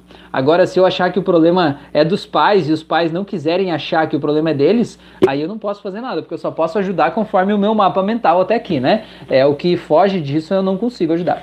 Então eu não me é, é, é, digamos assim, não excluo as crianças do atendimento, mas eu atendo só quando eu acho que dá para resolver aquele caso ali. Tá, o que, que aconteceu? Essa mulher me procurou, ela disse assim, Rafael, meu filho de 8 anos, ele não dorme, né? Ele tá várias noites sem dormir, ele chora de noite, ele tem crise de pânico, dizendo que ele não quer ser homossexual. No caso, ele dizia que não queria ser gay, né? Porque era o nome que ele usava, o menino. Mãe, eu não quero ser gay. E ele chorava, chorava desesperado, eu não quero ser gay. E ela, desesperada com aquilo, e dizia assim: é, Rafael, tem como fazer uma hipnose com ele para ele é, parar de se preocupar, se incomodar com isso, né? Para ele é, perceber que ele é um menino e que ele não é gay. E eu perguntei para ela assim, mas e ele não é gay, né? Eu perguntei para ela, né? Na, conversa, ela assim, não, tomara que não. Eu falei, tomara por quê? Ela falou assim, não, porque a vida ia ser muito difícil para ele se ele fosse gay. Eu falei, e por que, que você acha que a vida ia ser difícil para ele se ele fosse gay? É metamodelo, né? Vocês que são alunos do curso de hipnose aí sabem o que é metamodelo. É, aí, por que, que você acha? Ela falou assim, não, porque eu conheço é, amigos é, gays, né, que sofrem demais por isso. Eu falei assim, mas e você não acha que esses teus amigos, né, você conhece eles, são teus amigos e são gays. Você não acha que se eles estivessem casados com mulheres, é, é, renegando o, o, a sexualidade que está presente neles, você não acha que ia ser bem pior do que a vida que eles vivem hoje? Ela parou, pensou e disse: Eu acho que sim. Eu falei: Então.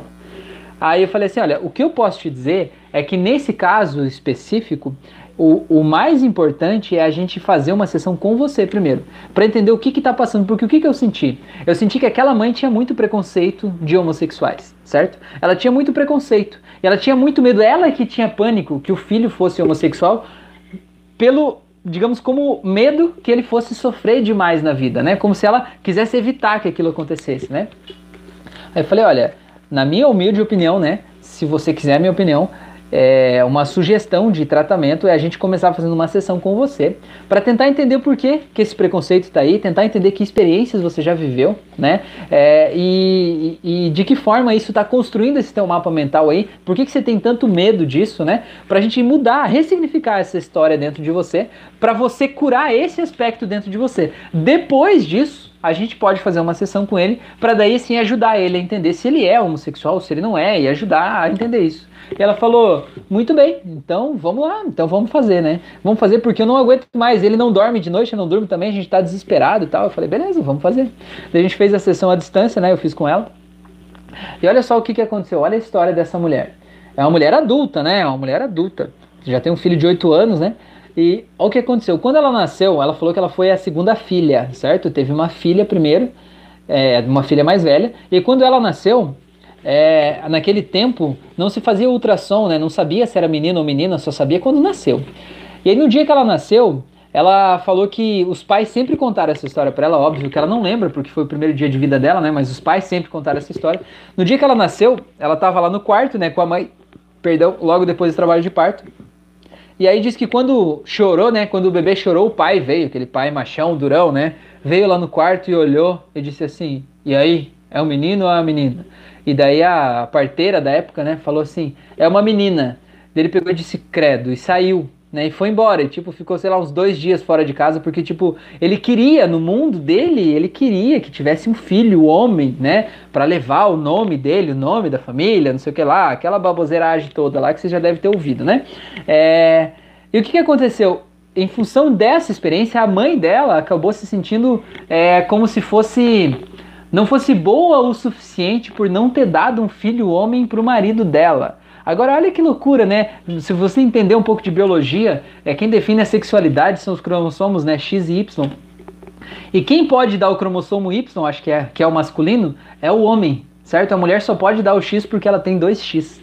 Então, de certa forma, quem define o sexo de um bebê é o homem, certo? Porque se o homem der o cromossomo X, vai ser uma menina. E se o homem der o cromossomo Y, vai ser um homem. Então, se o cara, no caso o pai, quiser culpar alguém por ter nascido uma menina, ele tem que culpar ele próprio, porque foi ele que deu o cromossomo errado e não a mulher dele, certo? E agora ninguém tem culpa disso, né? Foi o que deveria nascer naquele momento, né? E tá tudo certo. E aí, olha só, eu fiz a sessão com ela, então ela cresceu com ela dentro dela um desejo de que ela queria ser homem, porque ela achava que a vida dela ia ser melhor, ela achava que a vida da mãe dela ia ser melhor, porque a mãe se sente culpada por por, por ter dado uma filha mulher para aquele pro, pro marido lá, enfim, né? Ela achava que o pai dela não amava ela o suficiente, porque se ela fosse homem ele ia gostar mais, né? Naquele exemplo do quarto ele ia entrar, ia gostar por ser um homem e tal, né? E ela achando assim que o maior desejo da vida dela era ser um homem, né? E o que, que aconteceu? O filho dela nasceu como homem, ela estava toda feliz da vida, né? E aí, de repente, ele estava nessa crise de identidade aí, né? Pensando se ele não queria ser gay, porque ele, afinal de contas, ele queria ser homem, né? Do mesmo jeito que ela estava falando. É... E aí ela estava numa crise pensando, meu Deus, como que pode esse menino que nasceu homem não querer ser homem, sendo que a vida de homem é muito mais fácil na cabeça dela. E o que, que aconteceu? Quando eu fiz a sessão com ela, a gente ressignificou essa história na cabeça dela. É, no, naquele mesmo dia, depois da sessão, ela falou com o filho dela. E ela falou de um outro jeito, né? Porque aquela história estava mudada dentro dela. E ela falou de um outro jeito, falou sobre homossexualismo, falou que se ele fosse homossexual, ela ia aceitar ele do mesmo jeito, ia amar do mesmo jeito e tudo mais, tarará, tarará. O que, que aconteceu? O menino dormiu, no dia seguinte ele chegou para a mãe dele e falou: Mãe, sabe de uma coisa? Eu descobri que eu não sou gay.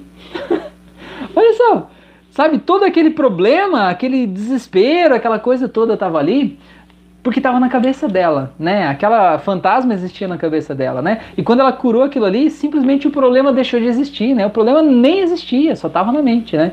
Então, que legal que a gente pôde de alguma forma é, estar junto ali, né? Isso é um problema, sim, de sexualidade, com toda certeza. Tá, vamos lá. Deixa eu ver o que vocês falaram aqui. É, vamos voltar, vamos voltar, volta. Vamos voltar. Vamos ver, vamos ver. Ai meu Deus, vocês falaram bastante aqui, hein, gente? Ah, tá. A Maria falou: Eu acredito que sim, Mônica, sendo que as crianças começam a descobrir sua sexualidade cedo. O que aconteceu aqui com o meu nome? A Maria ganhou uma. Ficou azul, né? Ganhou uma ferramentinha aí, Maria. Eu acho que você virou administradora da bagaça aí agora, Maria. Próxima live é você que vai fazer aqui, hein? O que você acha? A Mônica falou: Entendi, tem um amigo desde a infância e ele sempre foi assim, mas hoje não aceita que é homossexual. Então, olha só que merda, né? Desculpa a palavra, desculpa falar merda, mas olha que merda. Ele sempre foi assim, sempre foi homossexual e ele não aceita que ele é. Pensa no conflito de identidade que essa pessoa passa, né? Então, Mônica, olha aí, ó. Ele precisa fazer uma terapia, né? Ele precisa fazer uma hipnose. Manda ele vir aqui falar comigo, assistir as lives aqui, né? É, tem uma live, uma auto-hipnose no meu canal do YouTube, que é auto-hipnose para autoaceitação. Quem sabe se ele fizer essa já vai ajudar ele a poder se aceitar como ele é, né? Manda ele vir aqui conhecer esse conteúdo aí. Rafael falou: Maria, kkk, seu nome mudou porque nem ela sabe. É, não sei. Só não quero ser expulsa da live, mas ele ficou azul do nada. A Maria está em manutenção. Acho que a Maria conversou muito, Maria. Você mandou muitas mensagens e o YouTube, de certo, de alguma forma, entendeu que você é. fala bastante, você é administradora da bagaça aí. É, Maria falou: oh, meu Deus, o Osório vai expulsar-me. Não, o Osório nem tá aí hoje, o Osório tá de boa. Foi aniversário dele esses dias, ontem, eu acho, antes de ontem. A Neiva falou: Não sei. Quando a mãe ou o pai queriam um menino, veio menina. Pode a mente entender já no útero? Pode, com certeza, com certeza. O desejo, né? Porque assim, é, eu trato muitas pessoas que têm trauma que aquele trauma foi gerado dentro do útero, porque o bebê ele sente o que a mãe sente. E se a mãe sente uma sensação de, ah, eu queria que fosse um menino e é uma menina, com certeza aquilo pode ser sentido e pode trazer é, reflexos para a vida, sim. É, a Fran falou, Maria, aperta os parafusos com essa chave de boca. muito boa, Fran, muito boa. Rafael falou: Maria, seu nome tá azul por culpa do Rafael. Deve ser, deve ser. É, a Maria falou que tá com riso de nervoso. Não, usa essa chave de boca aí para apertar os parafusos da galera aí. Isso aí, muito bom. Mônica falou: Isso, eu ia te perguntar se crianças podem fazer hipnose. Podem sim, Mônica, com certeza. É, a Neiva falou que a Maria é VIP, é chique, né? Tá. É, não, acho que é o chat dar a dica que tem os parafusos soltos. Nossa, vem por aí. O problema era com a mãe. Peraí só um pouquinho. Tá. É, Nereida falou: muitas crianças desde pequenas sentem que o corpo não é compatível com sua personalidade. Outras nascem com deficiência hormonal. Estudos é, que queriam defender essa tese, mas fui proibida por causar muita polêmica. Pois é, então quem sabe vamos começar isso de novo? Quem sabe? Hã? Hã? Hã? Polêmica é bom às vezes, né? Rafael falou, Mônica, podem sim a partir de uma certa idade, varia de criança. É, João falou, novela boa para aprender a reencarnação. Joia rara, alma gêmea, escrito nas estrelas. Legal. Mônica falou, Rafael, eu falo isso porque tenho três meninos e um deles tenho quase certeza que seja gay. E ele tem apenas 11 anos. É, eu sou tranquila quanto a isso. Que legal, Mônica. Que bom que você é tranquila, que bom que você está aqui, né? O fato de você estar tá aqui mostra que você está buscando a sua evolução enquanto pessoa, né? Buscando controlar suas emoções, né? Não ser escrava das suas emoções, dos preconceitos, né? E quando a gente se entende, quando a gente se conhece, a opinião do outro é só a opinião do outro, né? Eu acho que isso é muito legal, né? Quando a gente se conhece mesmo, sabe do que a gente é feito, o outro vem e faz um xingamento, a gente dá risada, né? Tá tudo certo, né? Que bom que você está aqui. Muito bom. Mônica, você já, se você sente isso, já falou sobre isso com ele? De repente é legal falar de forma tranquila, aberta, né? É, Rafael falou, Rafael, você contou essa história no curso de hipnose clínica. É, eu contei, né? Pois é, mas é que eu gosto de contar a história, né? É bom reforçar, exato. É que nem todo mundo que está aqui estava lá, né? O João falou, não queria fazer essa pergunta, mas não tive como deixar de fazer. O que tem a dizer sobre as eleições americanas? É, sobre as eleições, eu disse que a Fran está me ajudando aqui. Ela me disse que a eleição não terminou a apuração ainda, mas que o Biden está na frente, parece. Acho que é isso, né? Mas o que, que eu tenho a dizer sobre as eleições? João, não sei. Me pergunta o que, que você quer saber especificamente a respeito das eleições. Né? A respeito do Trump, do Biden, da. Opa, meu Deus, o meu, meu fundo vazou aqui, cara. Meu Deus. É, Rafael falou, vai virar discussão política. Pois é. A Mônica deu risada. A Maria falou, Rafa, obrigado pela sugestão, mas eu quero que a audiência suba, não o contrário. Sugestão do que, Maria? Agora já nem sei. Ah, de você apertar os parafusos? É, só saberemos amanhã. Vão ter que arrancar o Trump da Casa Branca. Pois é, João, se você quiser saber detalhes aí, conta aí o que, que você quer saber especificamente para eu poder falar, né? É com essa dúvida, tá? Deixa eu continuar, tem mais duas, duas coisas aqui que eu anotei na, do nosso assunto, já passou de uma hora, nem consegui terminar o que eu tinha anotado. É, um deles é a ansiedade. Tá? Ansiedade causa muitos problemas sexuais, inclusive, né? Causa muitos problemas de vários aspectos, inclusive sexuais. Deixa eu ver se o meu café ainda tá tomável aqui. Faz uma hora que o café tá aqui, eu esqueci dele. Tá quase gelado, mas tá bom. É, ansiedade, o que é ansiedade? Quando a gente passa muito tempo se preocupando com preocupações do futuro, né? Quando a gente fica, fica muito tempo pensando assim, ai, acho que não vou ter dinheiro para pagar as contas, ai, eu acho que eu vou ser mandado embora do emprego, ai, eu acho que eu vou viver sozinho para sempre, porque eu só tive relacionamentos fracassados até aqui, então eu sou uma pessoa que vive relacionamentos fracassados, então eu nunca vou ter um relacionamento decente. Gabriel falou, chegou atrasado. Não, Gabriel, chegou na hora certa, Gabriel. Seja bem-vindo aí, boa noite. Então, é, essas preocupações da vida faz a gente se sentir ansioso, né? Se sentir com medo. Às vezes a gente tem até pânico em relação ao futuro, ao que a gente pensa do futuro.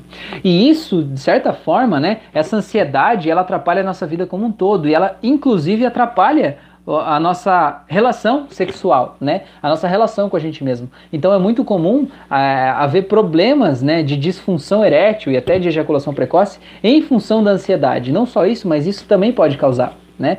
É, outra coisa que pode causar ansiedade também é no momento sexual você está se sentindo pressionado. Do tipo assim, às vezes você é mais novo, digamos você é um homem, é mais novo que a mulher, certo? E você acha que você vai estar sendo julgado, você acha que você tem que. É, mostrar o quanto você é bom, né? Você acha que ela vai achar que, que, que você não tem experiência ou coisa do tipo, né? E você está se, se sentindo julgado, analisado, como se tivesse que provar algo para alguém.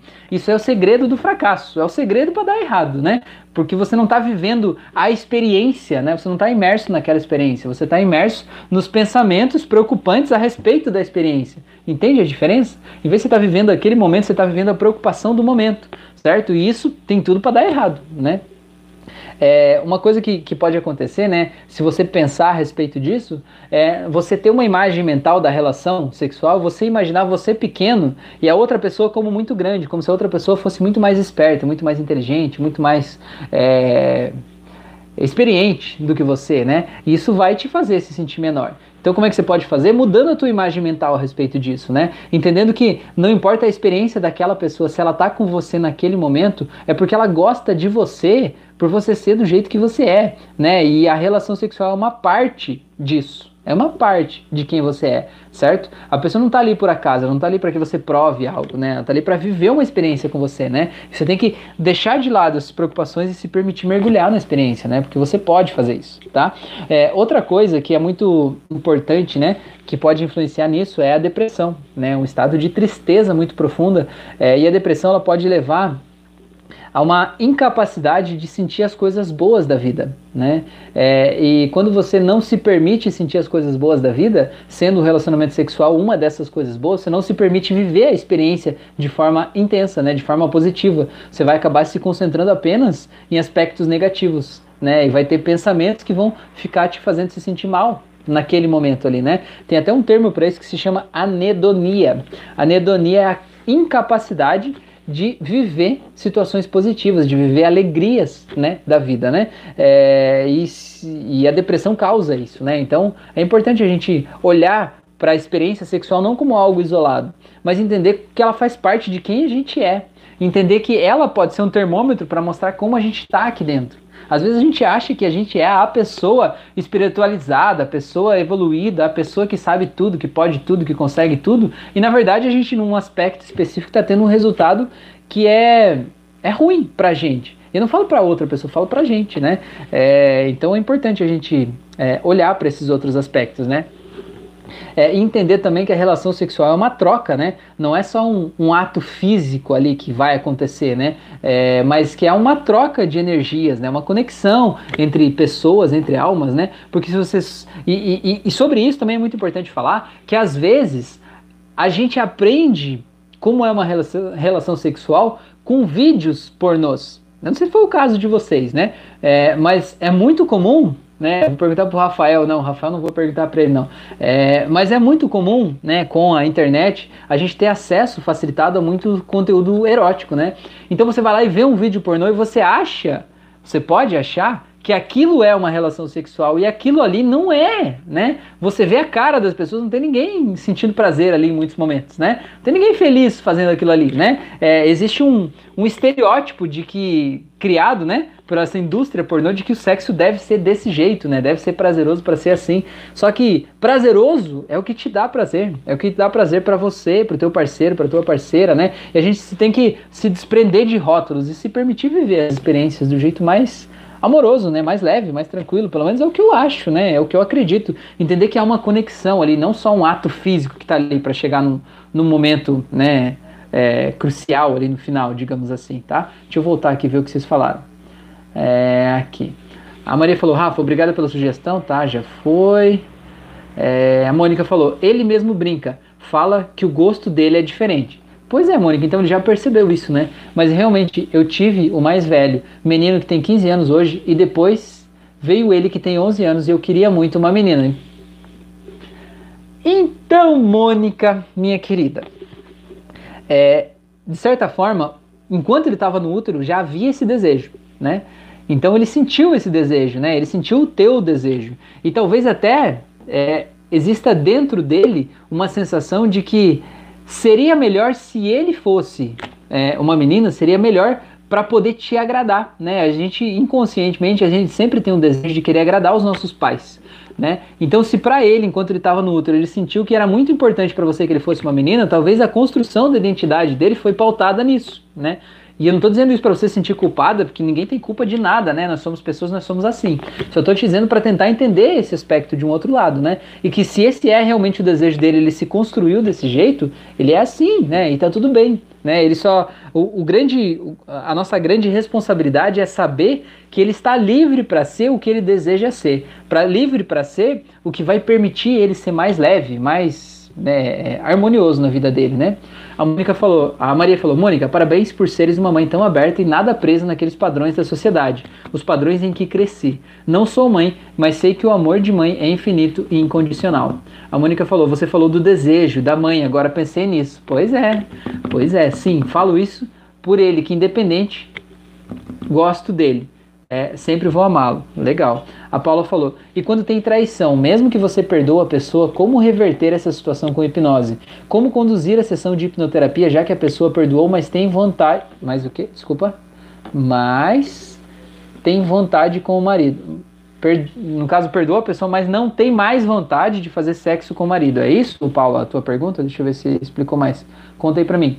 Se for esse o caso, Paula, eu posso te dizer que a pessoa não perdoou completamente, tá? A pessoa pode ter perdoado conscientemente, mas se de alguma forma ela não tem mais desejo sexual pelo marido dela, é porque provavelmente ainda tem uma mágoa presa aí, tá? Ainda tem algo daquela história que não foi perdoado, né? Então, no meu caso, você está perguntando como conduzir a sessão, é, eu conduziria uma sessão de hipnose para voltar lá no momento em que a pessoa soube da traição e perdoar aquele marido, né? Não porque esse marido mereça, mas porque essa pessoa merece. Se ela decidiu perdoar ele para reconstruir esse relacionamento, ela merece perdoar de verdade, sabe? Usar submodalidades ali para soltar toda a dor, toda a emoção, né? Pegar todas as imagens, pode usar aquela técnica da sala de cinema e colocar lá na primeira imagem da técnica o momento em que ela estava muito feliz com o marido antes de haver a traição e colocar depois na parte final um outro momento do futuro em que ela possa imaginar ela feliz com o marido de novo.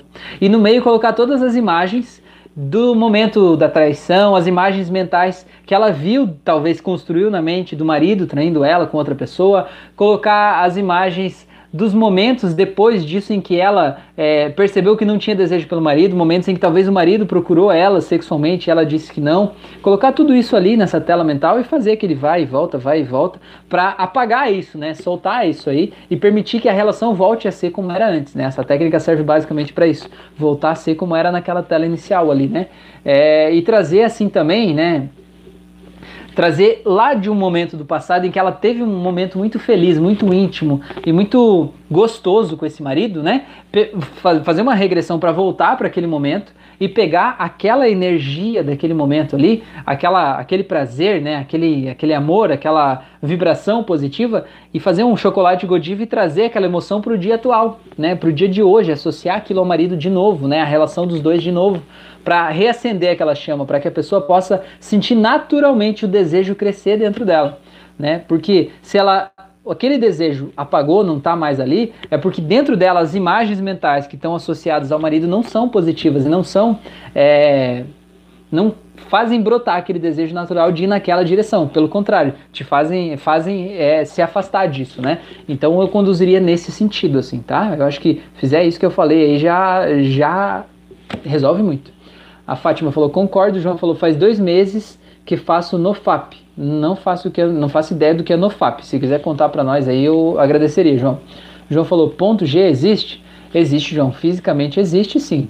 Existe, é, é, você está falando de homens ou de mulheres? No caso de mulheres existe o ponto G, né? E existe o clitóris e o ponto G são coisas diferentes, né? Então, em locais diferentes. Pesquisem no Google que você vai ver, né? É um ponto onde a, a hiper, é, é, digamos assim, há uma hipersensibilidade, né? Que tudo pode ser mais... É, é, a sensibilidade ali é maior, né? Os estímulos ali são mais intensos. É, Maria falou, João, Marcos dizem que sim, colocou reticências. Olha aí. João falou, a história de Segismundo tira um grande tabu sobre o sexo entre o casal. Eu não sei essa história, João. Você está contando umas coisas que eu não faço ideia, João. Preciso aprender com você, mano. Vamos trocar uma ideia aí para você me dar umas aulas aí, porque eu não sei. A Paula falou que sim, então acho que eu já respondi, né? É, a Paula falou: vou atender uma, amanhã uma cliente com esse problema. Obrigado, Rafael. Beleza. Paulo, se tiver alguma dúvida a respeito disso aí ainda, ou quiser compartilhar comigo o que você sabe da tua cliente depois lá no, no, no, no WhatsApp, me manda lá, de repente eu posso te dar mais alguma ajuda mais pontual, assim, tá? Pedrinho, Rafael, gostaria de deixar uma sugestão de auto-hipnose. Criança gostar de estudar. É, Pedrinho, eu tenho uma auto-hipnose para. Para quê? Eu tenho duas que podem ajudar. Uma delas é concentração e foco. aquela você pode fazer de concentração e foco vai te ajudar a se sentir mais com desejo de estar concentrado e focado e aí você associa ao que você quiser, no caso você vai associar os estudos, então vai ser legal essa aí, tá lá na playlist do canal. E a outra é a de é, superar trauma de aprendizagem. Esse trauma de aprendizagem eu pensei no seguinte, tá? É, eu conheço pessoas, por exemplo, eu conheço uma pessoa que ela gostava muito de matemática. Ela era a melhor aluna de matemática da turma. Até que num determinado ano escolar, ela teve um professor de matemática que era um merda, né? Com o perdão da palavra, né? Ele era terrível. Ele dava nota baixa para todo mundo, ele cobrava demais, né? Ele fazia a vida das pessoas um terror.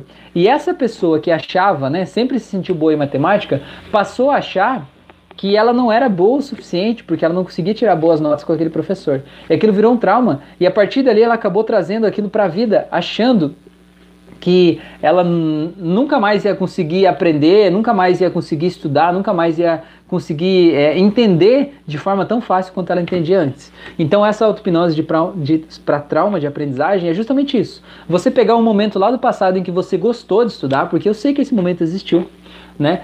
Criar um novo momento do futuro de você realmente podendo estudar com gosto, né? E colocar no meio todas essas cenas aí que você estava é, estudando sem vontade, né? O que você não estudou porque realmente não tinha vontade. E aí vai te trazer essa sensação que você está pedindo aí, tá bom? João falou: até hoje me pergunto onde está Sigismundo. Só sei que morreu de parada cardíaca para sentir a dor de uma bala no peito. Caramba, eu não sei, não conheço essas histórias aí, João. Nós precisamos conversar, mano. A Paula falou, vou atender amanhã, tá? Já falei. O João falou, Pedrinho, muita criança tá precisando. Pois é. Pois é, isso é uma coisa também, João eu vejo assim, também vou falar pro João e pro Pedrinho, né? Eu vejo assim, muita criança está precisando se concentrar em estudar. Mas agora, será que as crianças estão precisando, falta concentração das crianças em estudar?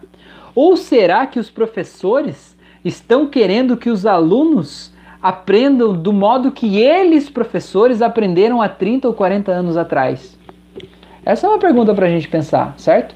As crianças estão sendo diagnosticadas com TDAH, hiperatividade, com um monte de coisa, tomando remédio desde criança para um monte de coisa. Cara, será que essas crianças são hiperativas mesmo? Ou será que essas crianças só não têm paciência de ficar ouvindo um professor lá na frente de um quadro? Quatro horas no dia dizendo esse aqui, mas aquele, é daquele jeito. Cara, tenta ver como é o mundo que essas crianças vivem hoje. Cara, é videogame, é WhatsApp, é Facebook, é tudo colorido, tudo pisca, tudo é diferente. Há uma hiperestimulação. Aí depois tem que ficar lá quatro horas ouvindo uma pessoa chata falando um negócio. Né? O professor hoje não é mais o dono do conhecimento. Antes era, né? O professor era o dono, era o professor que te passava o conhecimento.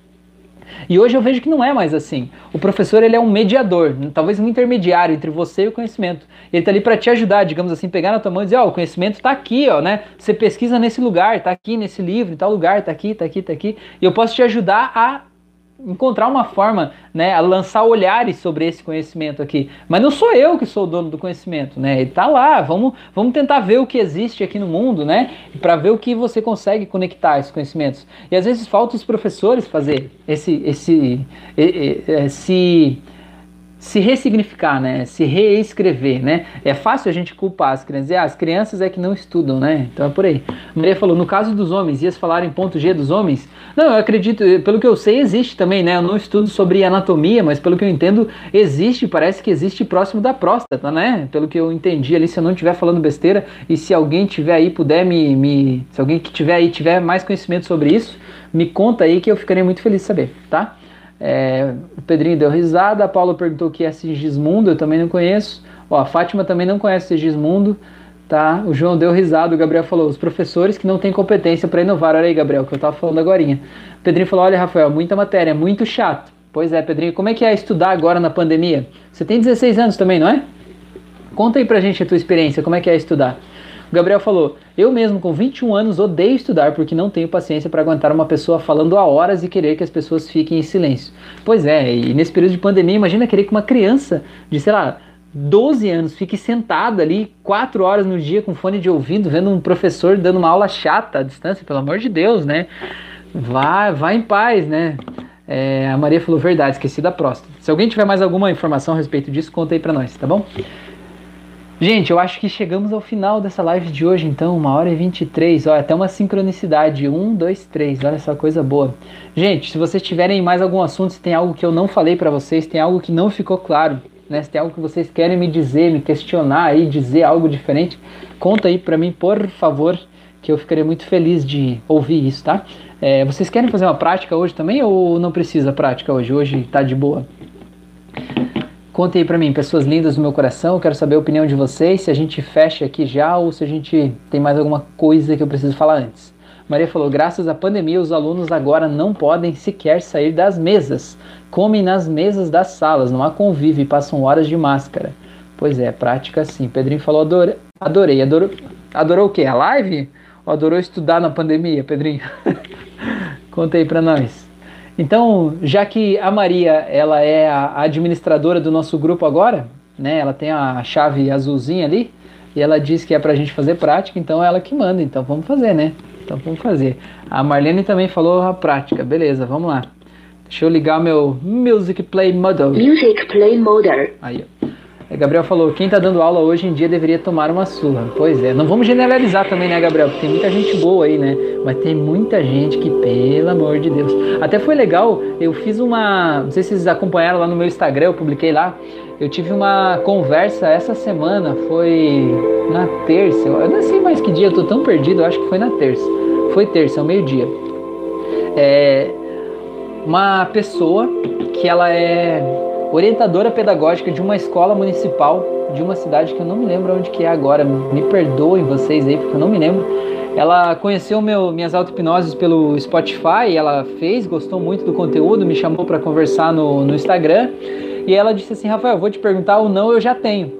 Mas eu queria te perguntar se seria possível você fazer uma conversa, tipo uma palestra, assim como as tuas lives, com os professores aqui da escola, porque muitos deles estão muito desanimados, desmotivados nesse período de pandemia e tudo mais e tal. E o jeito que você fala é tão cheio de energia, tão empolgante, tão legal, acho que ia ajudar eles a se sentir melhor, né, trazer esse conhecimento aí da hipnose e tal. Eu falei assim, claro, meu, só a gente marcar a hora, né, marcar a data, vamos lá.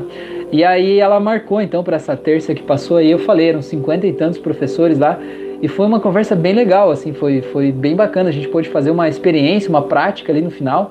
E a gente tive resultados bem positivos, assim.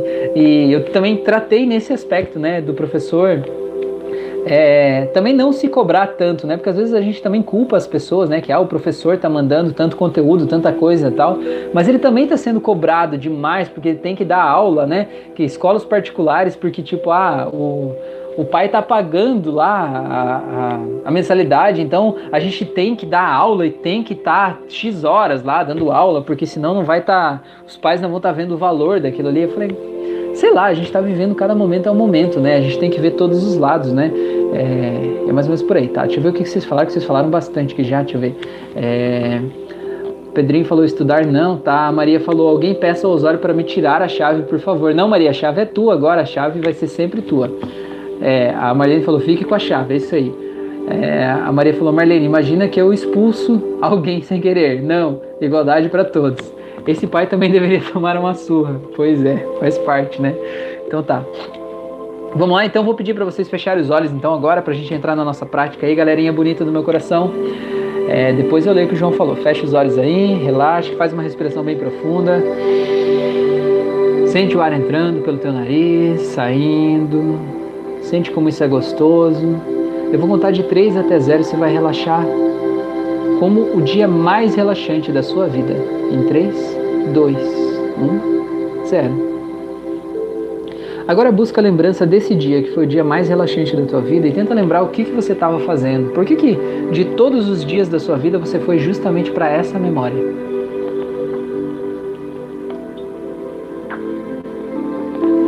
Medida que você acessa essas sensações, você vai relaxando exatamente como nesse dia. E agora eu vou contar de 3 até 0. E esse relaxamento vai ficar muito, mas muito mais forte, mais poderoso do que você pode imaginar. Em 3, 2, 1, 0. Agora. Muito bem. Agora, eu quero que você faça o seguinte. Eu quero que você imagine que você está caminhando num lugar muito amplo, espaçoso, iluminado, um lugar muito gostoso. eu quero que você perceba que você está carregando uma maleta.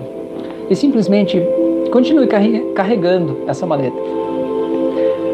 E perceba que ela vai ficando mais pesada ao longo do tempo. E vai caminhando, carregando essa maleta.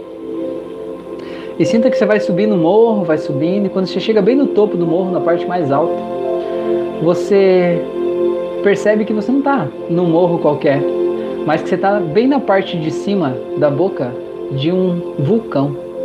E que lá embaixo você vê aquela lava derretida, aquela fumaça que vai subindo, e você sabe que ali tem a energia do centro da Terra. E agora, eu quero que você se permita abrir essa maleta.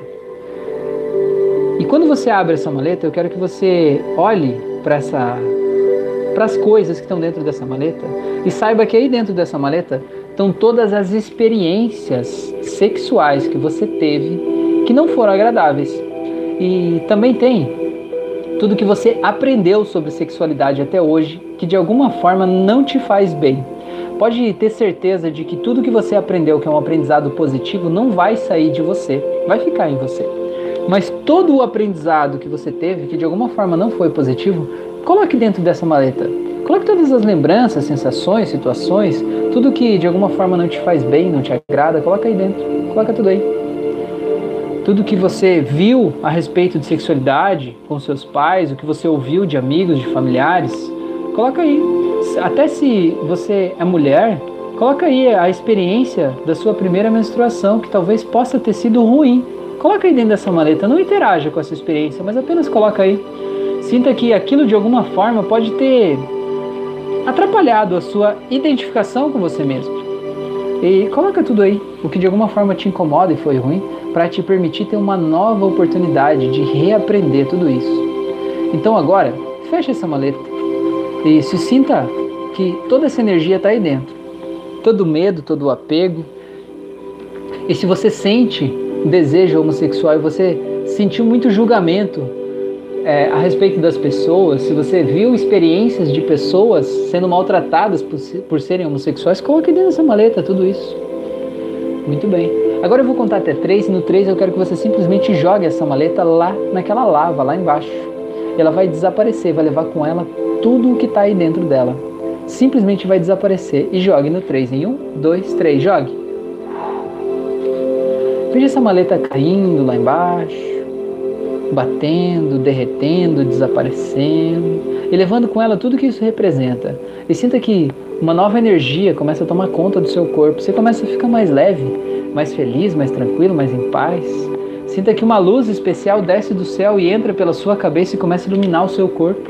E você sente agora que você começa a perceber coisas novas, a ter uma vida nova, a se sentir mais leve mais livre, mais feliz.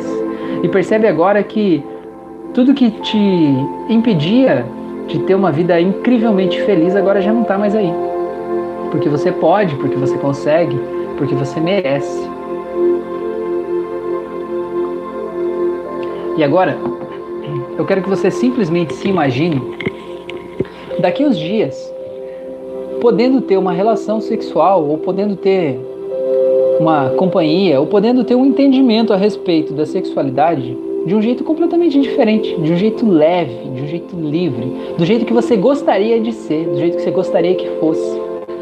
Eu vou contar até três e eu quero que você se permita viver essa experiência agora, do jeito mais incrível que pode existir, do jeito que talvez você não imaginasse que poderia ser possível para você, mas que você sabe que é possível e que se outras pessoas podem, você também pode.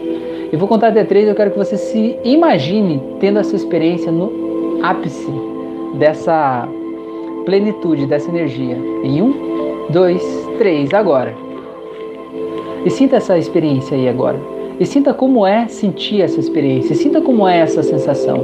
E sinta como é gostoso se sentir assim. Como isso é maravilhoso. E como pode ser prazeroso. E como você pode reaprender esses aprendizados de um novo jeito a partir de agora, porque você merece se desconectar de tudo que não é bom e se permitir aprender a vida de um jeito completamente perfeito e amoroso com você mesmo a partir de agora. E agora, para você saber que essa transformação aconteceu, que essa é uma nova realidade tua, eu vou contar de 1 até 7 e no 7 você vai poder abrir os olhos se sentindo muito bem. Então você vai voltando em um, vai voltando em cada vez mais, dois, vai voltando por aqui agora. Três, tomando consciência do seu corpo, braços, pernas, sentindo ainda essa sensação presente aí agora. E quatro, e vai voltando, sabendo que está tudo bem, que está tudo certo, e que essa experiência é sua, e que esse estado que você está sentindo é seu, e que você pode sentir ele quando você quiser, a partir de agora. Seis, e vai voltando cada vez mais, voltando, voltando, e sete.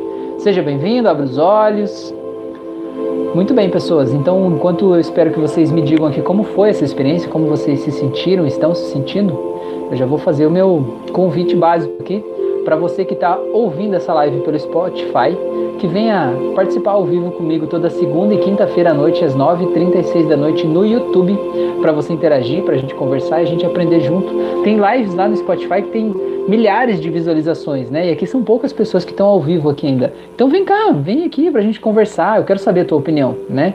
Quem sabe aquela coisa que você queria perguntar, quando você estiver aqui na live e perguntar, pode ser uma resposta que vai ajudar a mudar milhares de vidas. Isso é mais importante do que você até, né? Do que eu. Isso é mais importante do que nós juntos, né? É algo que é muito mais importante essa mensagem. Então, é, vem aqui participar, que isso é muito bom, tá bom?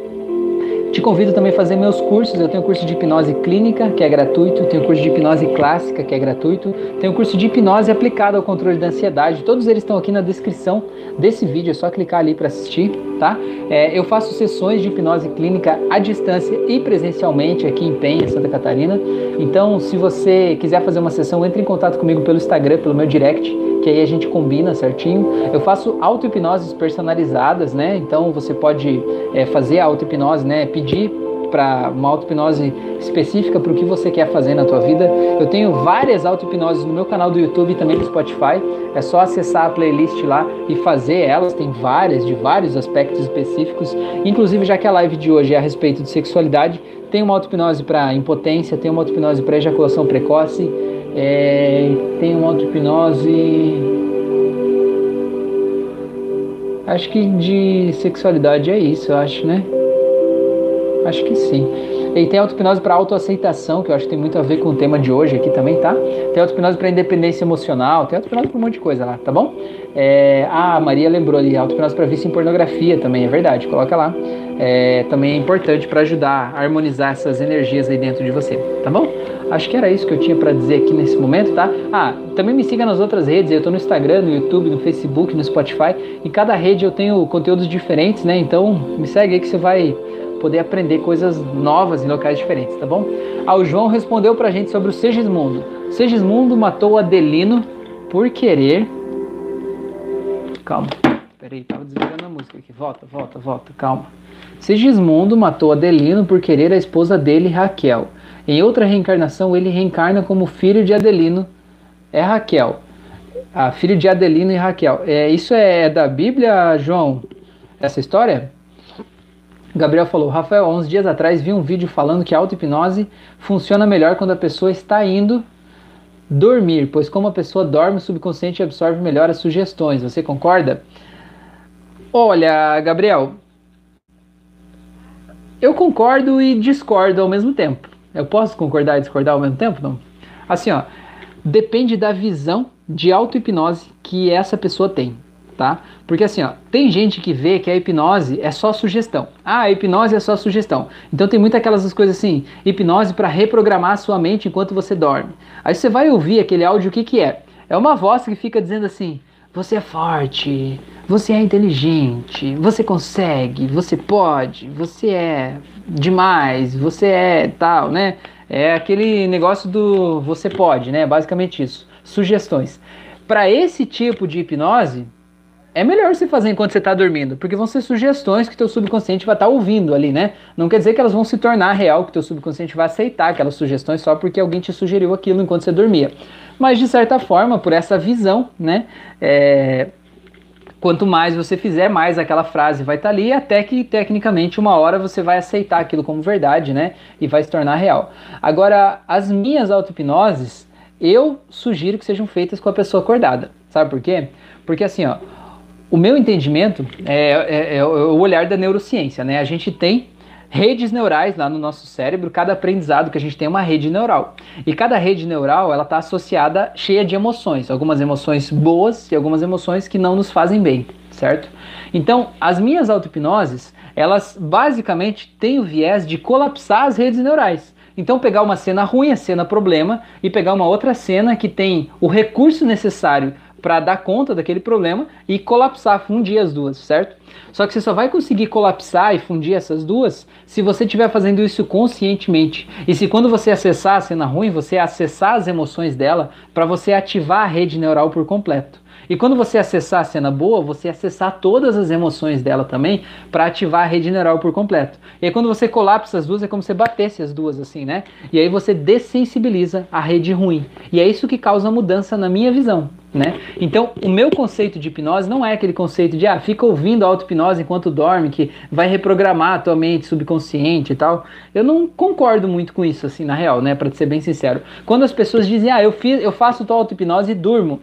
Tem problema? Problema não tem, né? Mas eu sempre respondo, para você ter um efeito melhor, eu acho melhor você fazer outra vez enquanto você estiver acordado, né? Não quer dizer que não vai fazer efeito, né? Tem gente que põe auto-hipnose para fazer enquanto quando vai dormir e acorda se sentindo outra pessoa, né? Tá tudo bem, né? Tá tudo certo. Cada um é, é, vê de um jeito. Agora, se a pessoa me perguntar assim, Rafael, eu só tenho tempo de fazer auto-hipnose de noite enquanto eu durmo. É melhor eu fazer enquanto eu durmo ou não fazer? Cara, entre fazer hipnose enquanto dorme e não fazer, é sempre melhor fazer. Faça enquanto dorme, então que é melhor do que não fazer, tá bom? Essa é a minha opinião. A Patrícia falou: Obrigado, Rafael, você é maravilhoso. Muito obrigado, você também é por estar aqui, gratidão. O Pedrinho falou que foi muito bom. A Marlene falou: Excelente, gratidão, tô bocejando. Marlene, bocejo é uma coisa muito boa, sabia? Porque o bocejo é você tá pegando energia do ambiente para você. Você tá pegando energia por quê? Por que, que você está precisando de energia nesse momento? Você está precisando de energia porque você gastou energia num processo mental, né, para ressignificar essas memórias. Então você está bocejando agora é um ótimo sinal. Parabéns. Maria falou, obrigada por mais uma live excelente. Não esquece da caneca e da hipnose personalizada. Falei, falei. É, Nereida falou, usou a mala que te contei, adorei. Pois é, Nereida, eu já usava a mala bastante há um tempo atrás, e aí eu deixei a mala meio de lado. Até no curso de hipnose eu falo sobre a mala também. Mas é legal, você também falou da mala, muito bem. Muito obrigado por compartilhar comigo. A Maria falou, vício em pornografia, lá que você tinha falado antes, valeu. A Fátima falou, boa noite, bom descanso. A Maria falou, boa noite a todos, obrigada por essa energia positiva que se gera sempre aqui. A Mônica falou, gratidão. E a Maria falou, eu hoje adormeci na da raiva e perdão. Pois é, então, Quer dizer que não funcionou para você? Não quer dizer. Mas agora, se você quer realmente parar de sentir raiva e perdoar alguém que você precisa perdoar, faça ela de forma consciente, tá bom? Grande abraço por vocês estarem aqui, um grande abraço. Agora faltou só 19 minutos para chegar em duas horas, hein? Que coisa, foi quase. Um grande abraço a todos vocês e até o nosso próximo encontro. Ah, deixa eu só falar mais uma coisa rapidinho aqui antes de terminar. Na quinta-feira que vem, dia 12 de novembro, vou ter uma live especial que vai ser lá no Instagram, não vai ser aqui no YouTube, vai ser lá no Instagram, vai ser com o médico, o Dr. Geraldo Felipe, a gente vai falar sobre como ele usa a hipnose nas pacientes dele, ele é, é médico obstetra, né? Então, como ele usa a hipnose para ajudar as pacientes dele na gestação e no parto também, tá? Então, é muito legal a gente falar sobre isso, tá bom? Na quinta-feira que vem. A Maria falou boa noite, a Nereida falou fala sobre o ponto G masculino.